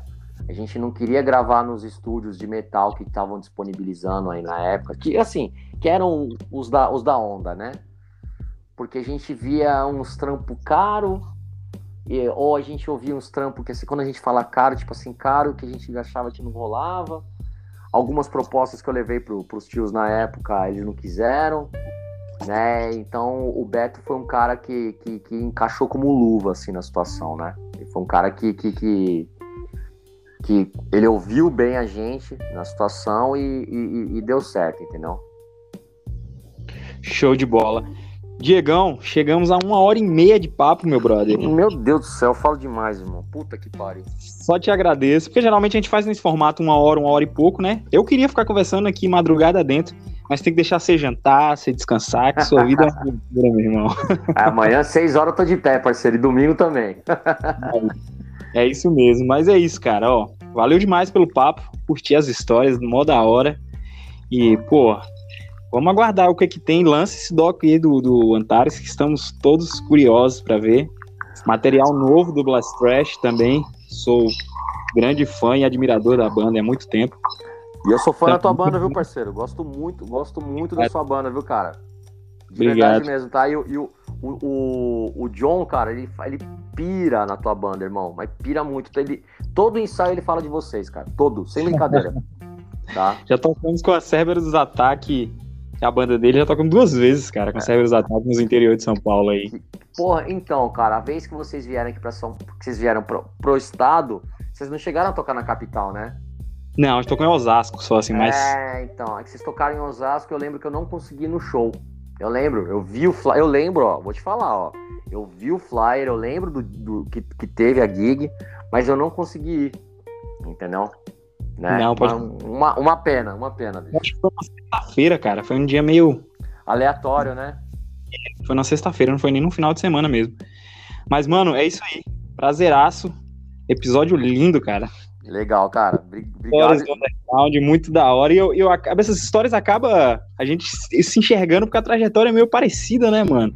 A inocência do começo, a parada ali que acaba fazendo a, a parada só no- na- sem entendimento nenhum, sem noção prática ou sem noção técnica nenhuma, mas acaba saindo uns, uns bagulho legal, meio na, na inocência e o sangue no olho do moleque, acaba, né, a gente se vê meio confundido nessas histórias aí também, porque eu acabei vivendo essa loucura bem parecida com a tua aí também, de rolê underground, de meter as caras, de tentar fazer de alguma forma, né, cara, mesmo com os recursos, com a falta de grana, com a situação, que principalmente o moleque, como você falou, moleque brasileiro, como tá vivendo naquela transição ali, que termina colégio não tem trampo, tá ligado?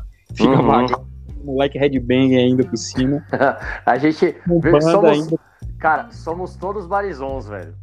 somos tudo mano. É, cara, né? aquela ali é a época do Barizon, velho. É 17 anos, 18, 19, às vezes até 20, 21, você não consegue arrumar trampo, cara. Porque tudo É, é uma loucura. Você não, aí você não consegue arrumar trampo porque é formação, aí a gente tudo cabeludo, aí aparece trampo de McDonald's, a gente não quer cortar o cabelo, tá ligado? né, cara? Não, a gente não, vai se fuder. Vamos deixar o cabelo comprido, vamos pegar trampo de office boy e sei lá, tá ligado, né? Aí que É eu isso. comecei a trampar na Teodora e beleza, aí deu, pra, deu pra ficar roqueiro por um bom tempo, né?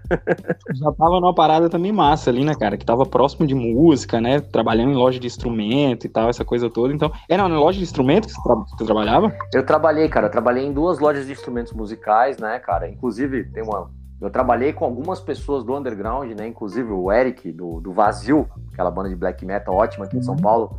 É meu amigo de muitos anos. Ele trabalhou em, em duas lojas lá. O Eric trabalhou acho que uns 10 anos comigo, cara, quase, sei lá, 6, 7 anos, quase 10 anos ele trabalhou comigo. praticamente toda a minha passagem na Teodoro Sampaio ele trabalhou comigo, né? Eu faz 10 anos que eu saí da Teodoro, já, ao tempo já que faz, né? Esse, esse ano fez 10 anos que eu saí de lá. Mas eu trabalhei praticamente 10 anos na Teodoro também.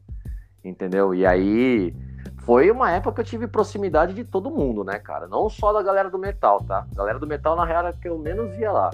A, É. loja, a, loja que eu, a loja que eu trabalhava, cara, era uma loja que os caras eram muito colados com os caras do axé, do sertanejo, dessas coisas. E eu acabei fazendo amizade com uma pá desses caras. Vários. Tipo, os caras iam fazer playback, os caras ligavam no meu celular pra eu arrumar os instrumentos pra eles lá e no Raul Gil, né? E fazer as coisas. Entre trocentas outras histórias. Tem um monte de história também que um dia, um dia eu, eu prometo que um dia eu vou, vou, vou, vou, colar aí na Bahia, aí nós vamos ficar a madrugada inteira porque eu falo pra caralho, né? Então. ó, e vou te contar a última também antes, tá? Tem um festival, cara, aí, cara, é, eu preciso lembrar, mano, um festival que tem aí na Bahia, cara, que é um festival foda.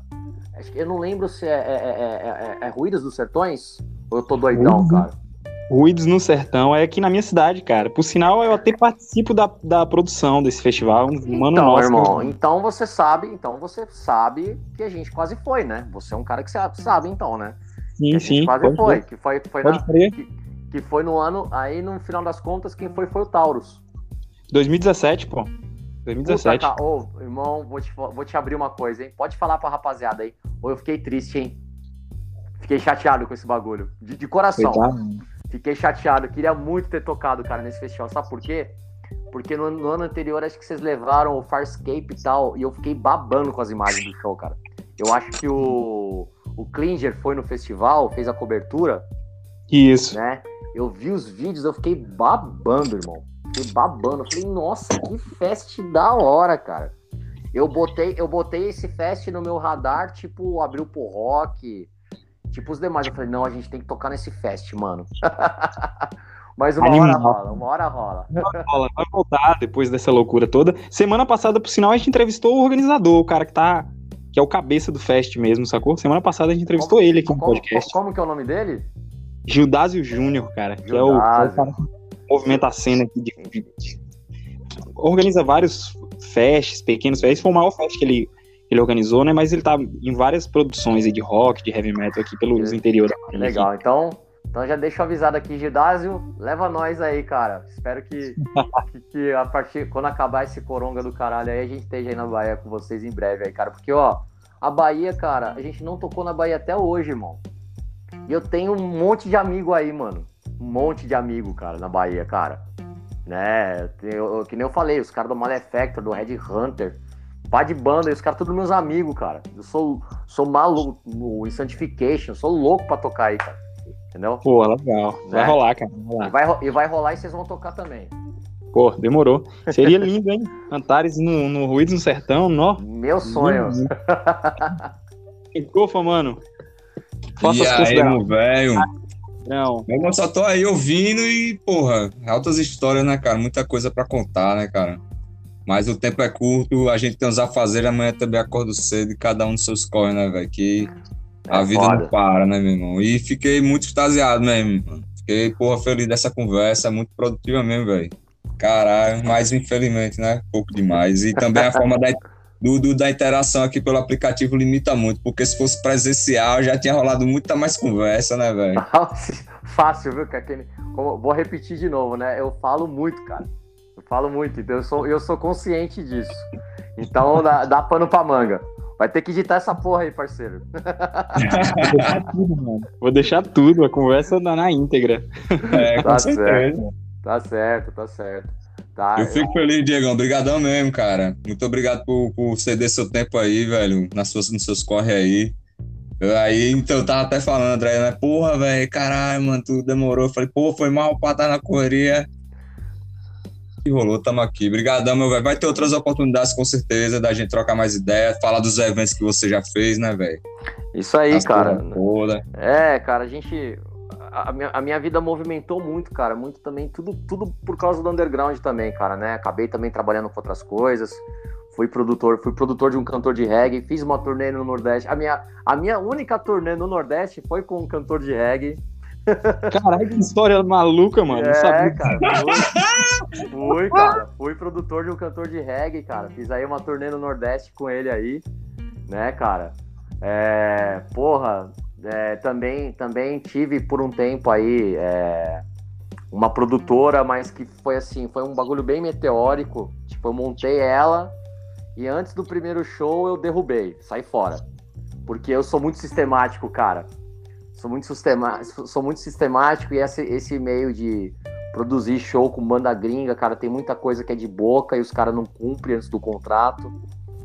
Então, assim, isso daí é coisa pra eu contar pra vocês aí também. Um um dia aí eu, eu sentado no chão aí, tô, tomando, trocando uma ideia e tomando, tomando uma cajuína aí, tomando um negocinho aí com vocês aí, porque é umas histórias pesadas, viu, cara? Olha. E eu saí fora, tipo, em meses, tá? Larguei de mão. Falei assim, esse rolê não é pra mim. Quando eu trabalhava com, com reggae, era outra parada. Era era estresse no trabalho, mas no final das contas era mó paz. Entendeu? Então, entre outras coisas que eu já passei nessa vida aí, fui dirigente de futebol. Ixi, cara, doideira demais, velho. Muitas histórias, muitos rolês, Diego. Muito, cara. Meu mano, abração, muito obrigado mesmo por ter desprendido o seu tempo aí pra estar batendo esse papo com a gente. Muito massa, só agradeço demais. Estamos aí no aguardo e de olho aí nos materiais dos seus trabalhos e etc. O que, que tem pra lançar as suas bandas. E é isso aí, tamo junto. Qualquer coisa, tamo aqui, viu, velho? Não. Eu quero agradecer vocês aí pelo espaço aí, lembrar de mim aí, eu, eu agradeço é, de alguma forma aí, sempre o carinho. Isso- acho que isso aqui é uma forma de demonstração de carinho por pelas, pelas porcareadas aí, pelas baboseiras aí que a gente soltou aí todos esses anos de underground aí. Pra mim é uma felicidade. Nesse momento que a gente tá vivendo de pandemia aí, é uma forma de sentir um pouco de calor humano dos amigos, né? Então todo mundo que, que, que estiver escutando aí esse podcast aí, sintam-se abraçados por mim aí, continuem se cuidando, cuidem das suas famílias, tá? Odeiem o Bolsonaro, entendeu? Odeiem, mas tem que odiar esse cara, entendeu? Sem odiar, dúvida. odiar esse fascista filha da puta, entendeu? Porque quem, quem faz a revolução é a gente, tá? É a gente mesmo. É, é os moleques de 38 anos que nem eu, também, entendeu? Tá? Porque esse negócio do heavy metal mantém a gente muito jovem também sempre, cara. É, a- é a, é a pílula, é a pílula da juventude, o heavy metal, entendeu? Sem dúvida. E mantenham-se bem aí, se cuidem, tá?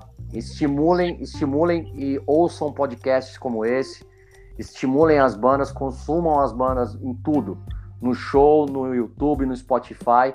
Comprem materiais das bandas que não estão tocando. Tem bandas que estão. O nego tá fudido, parceiro. Tá? O Verdade. nego tá fudido, o nego tá fudido, cara. Os amigos meus aí de banda aí que é que é trabalhador, cara, os caras tão fudidos. Então vai lá no site dos caras e compra o merchan dos caras. Pra banda não morrer. Tá bom? É, E isso, aí, mesmo. tá? Fiquem bem em suas casas aí. Um abração pra todos, tá? Assim como como meu parceiro aí já tá, já tá quase dando teto preto aí, eu também tô quase aqui também, porque somos todos crucificados pelo sistema, a gente tem que trabalhar, né? Então, não tem jeito, tá bom? Um abração aí, boa noite a todos aí e tamo together. Abração aí. Diegão, Uhum. obrigado, velho. Boa noite pra você, bom final de semana e boa semana pra todos nós, enquanto a gente tá nesse caos pandêmico, nesse desgoverno do excrementíssimo, né? É isso aí. E é isso aí, meu velho. Obrigado. E vai ter outras oportunidades com certeza, meu irmão. A gente vai aí com o tempinho aqui, ó, e construindo a paradinha pra ir aperfeiçoando e cada vez mais visando fazer as conversas assim mais, mais orgânicas, né? Pra também fluir mais legal, porque esses aplicativos limitam muito. Porque a conversa muito produtiva tem que ter um- uma coisa mais massa, né, velho? Pra comunicar. Mas valeu mesmo, cara. Brigadão, brigadão, viu, velho? Isso Boa aí. noite pra você e tamo junto, viu, meu velho? Valeu. Valeu, irmão. Obrigadão, viu? Abração pra vocês, senhores. Tamo junto. Abraço, meu irmão. Valeu, rapaziada. Tamo junto. Até mais. Valeu, Andrezinho. Tamo junto pra você. Bom final de semana pra você também, meu irmão. E muito obrigado sempre por essas ideias que a gente troca aqui com esse pessoal sempre. Nós dois, chamando gente e fluindo. Valeu, André. Tamo junto. É nóis, Sankofa. Abraço. Valeu. Valeu.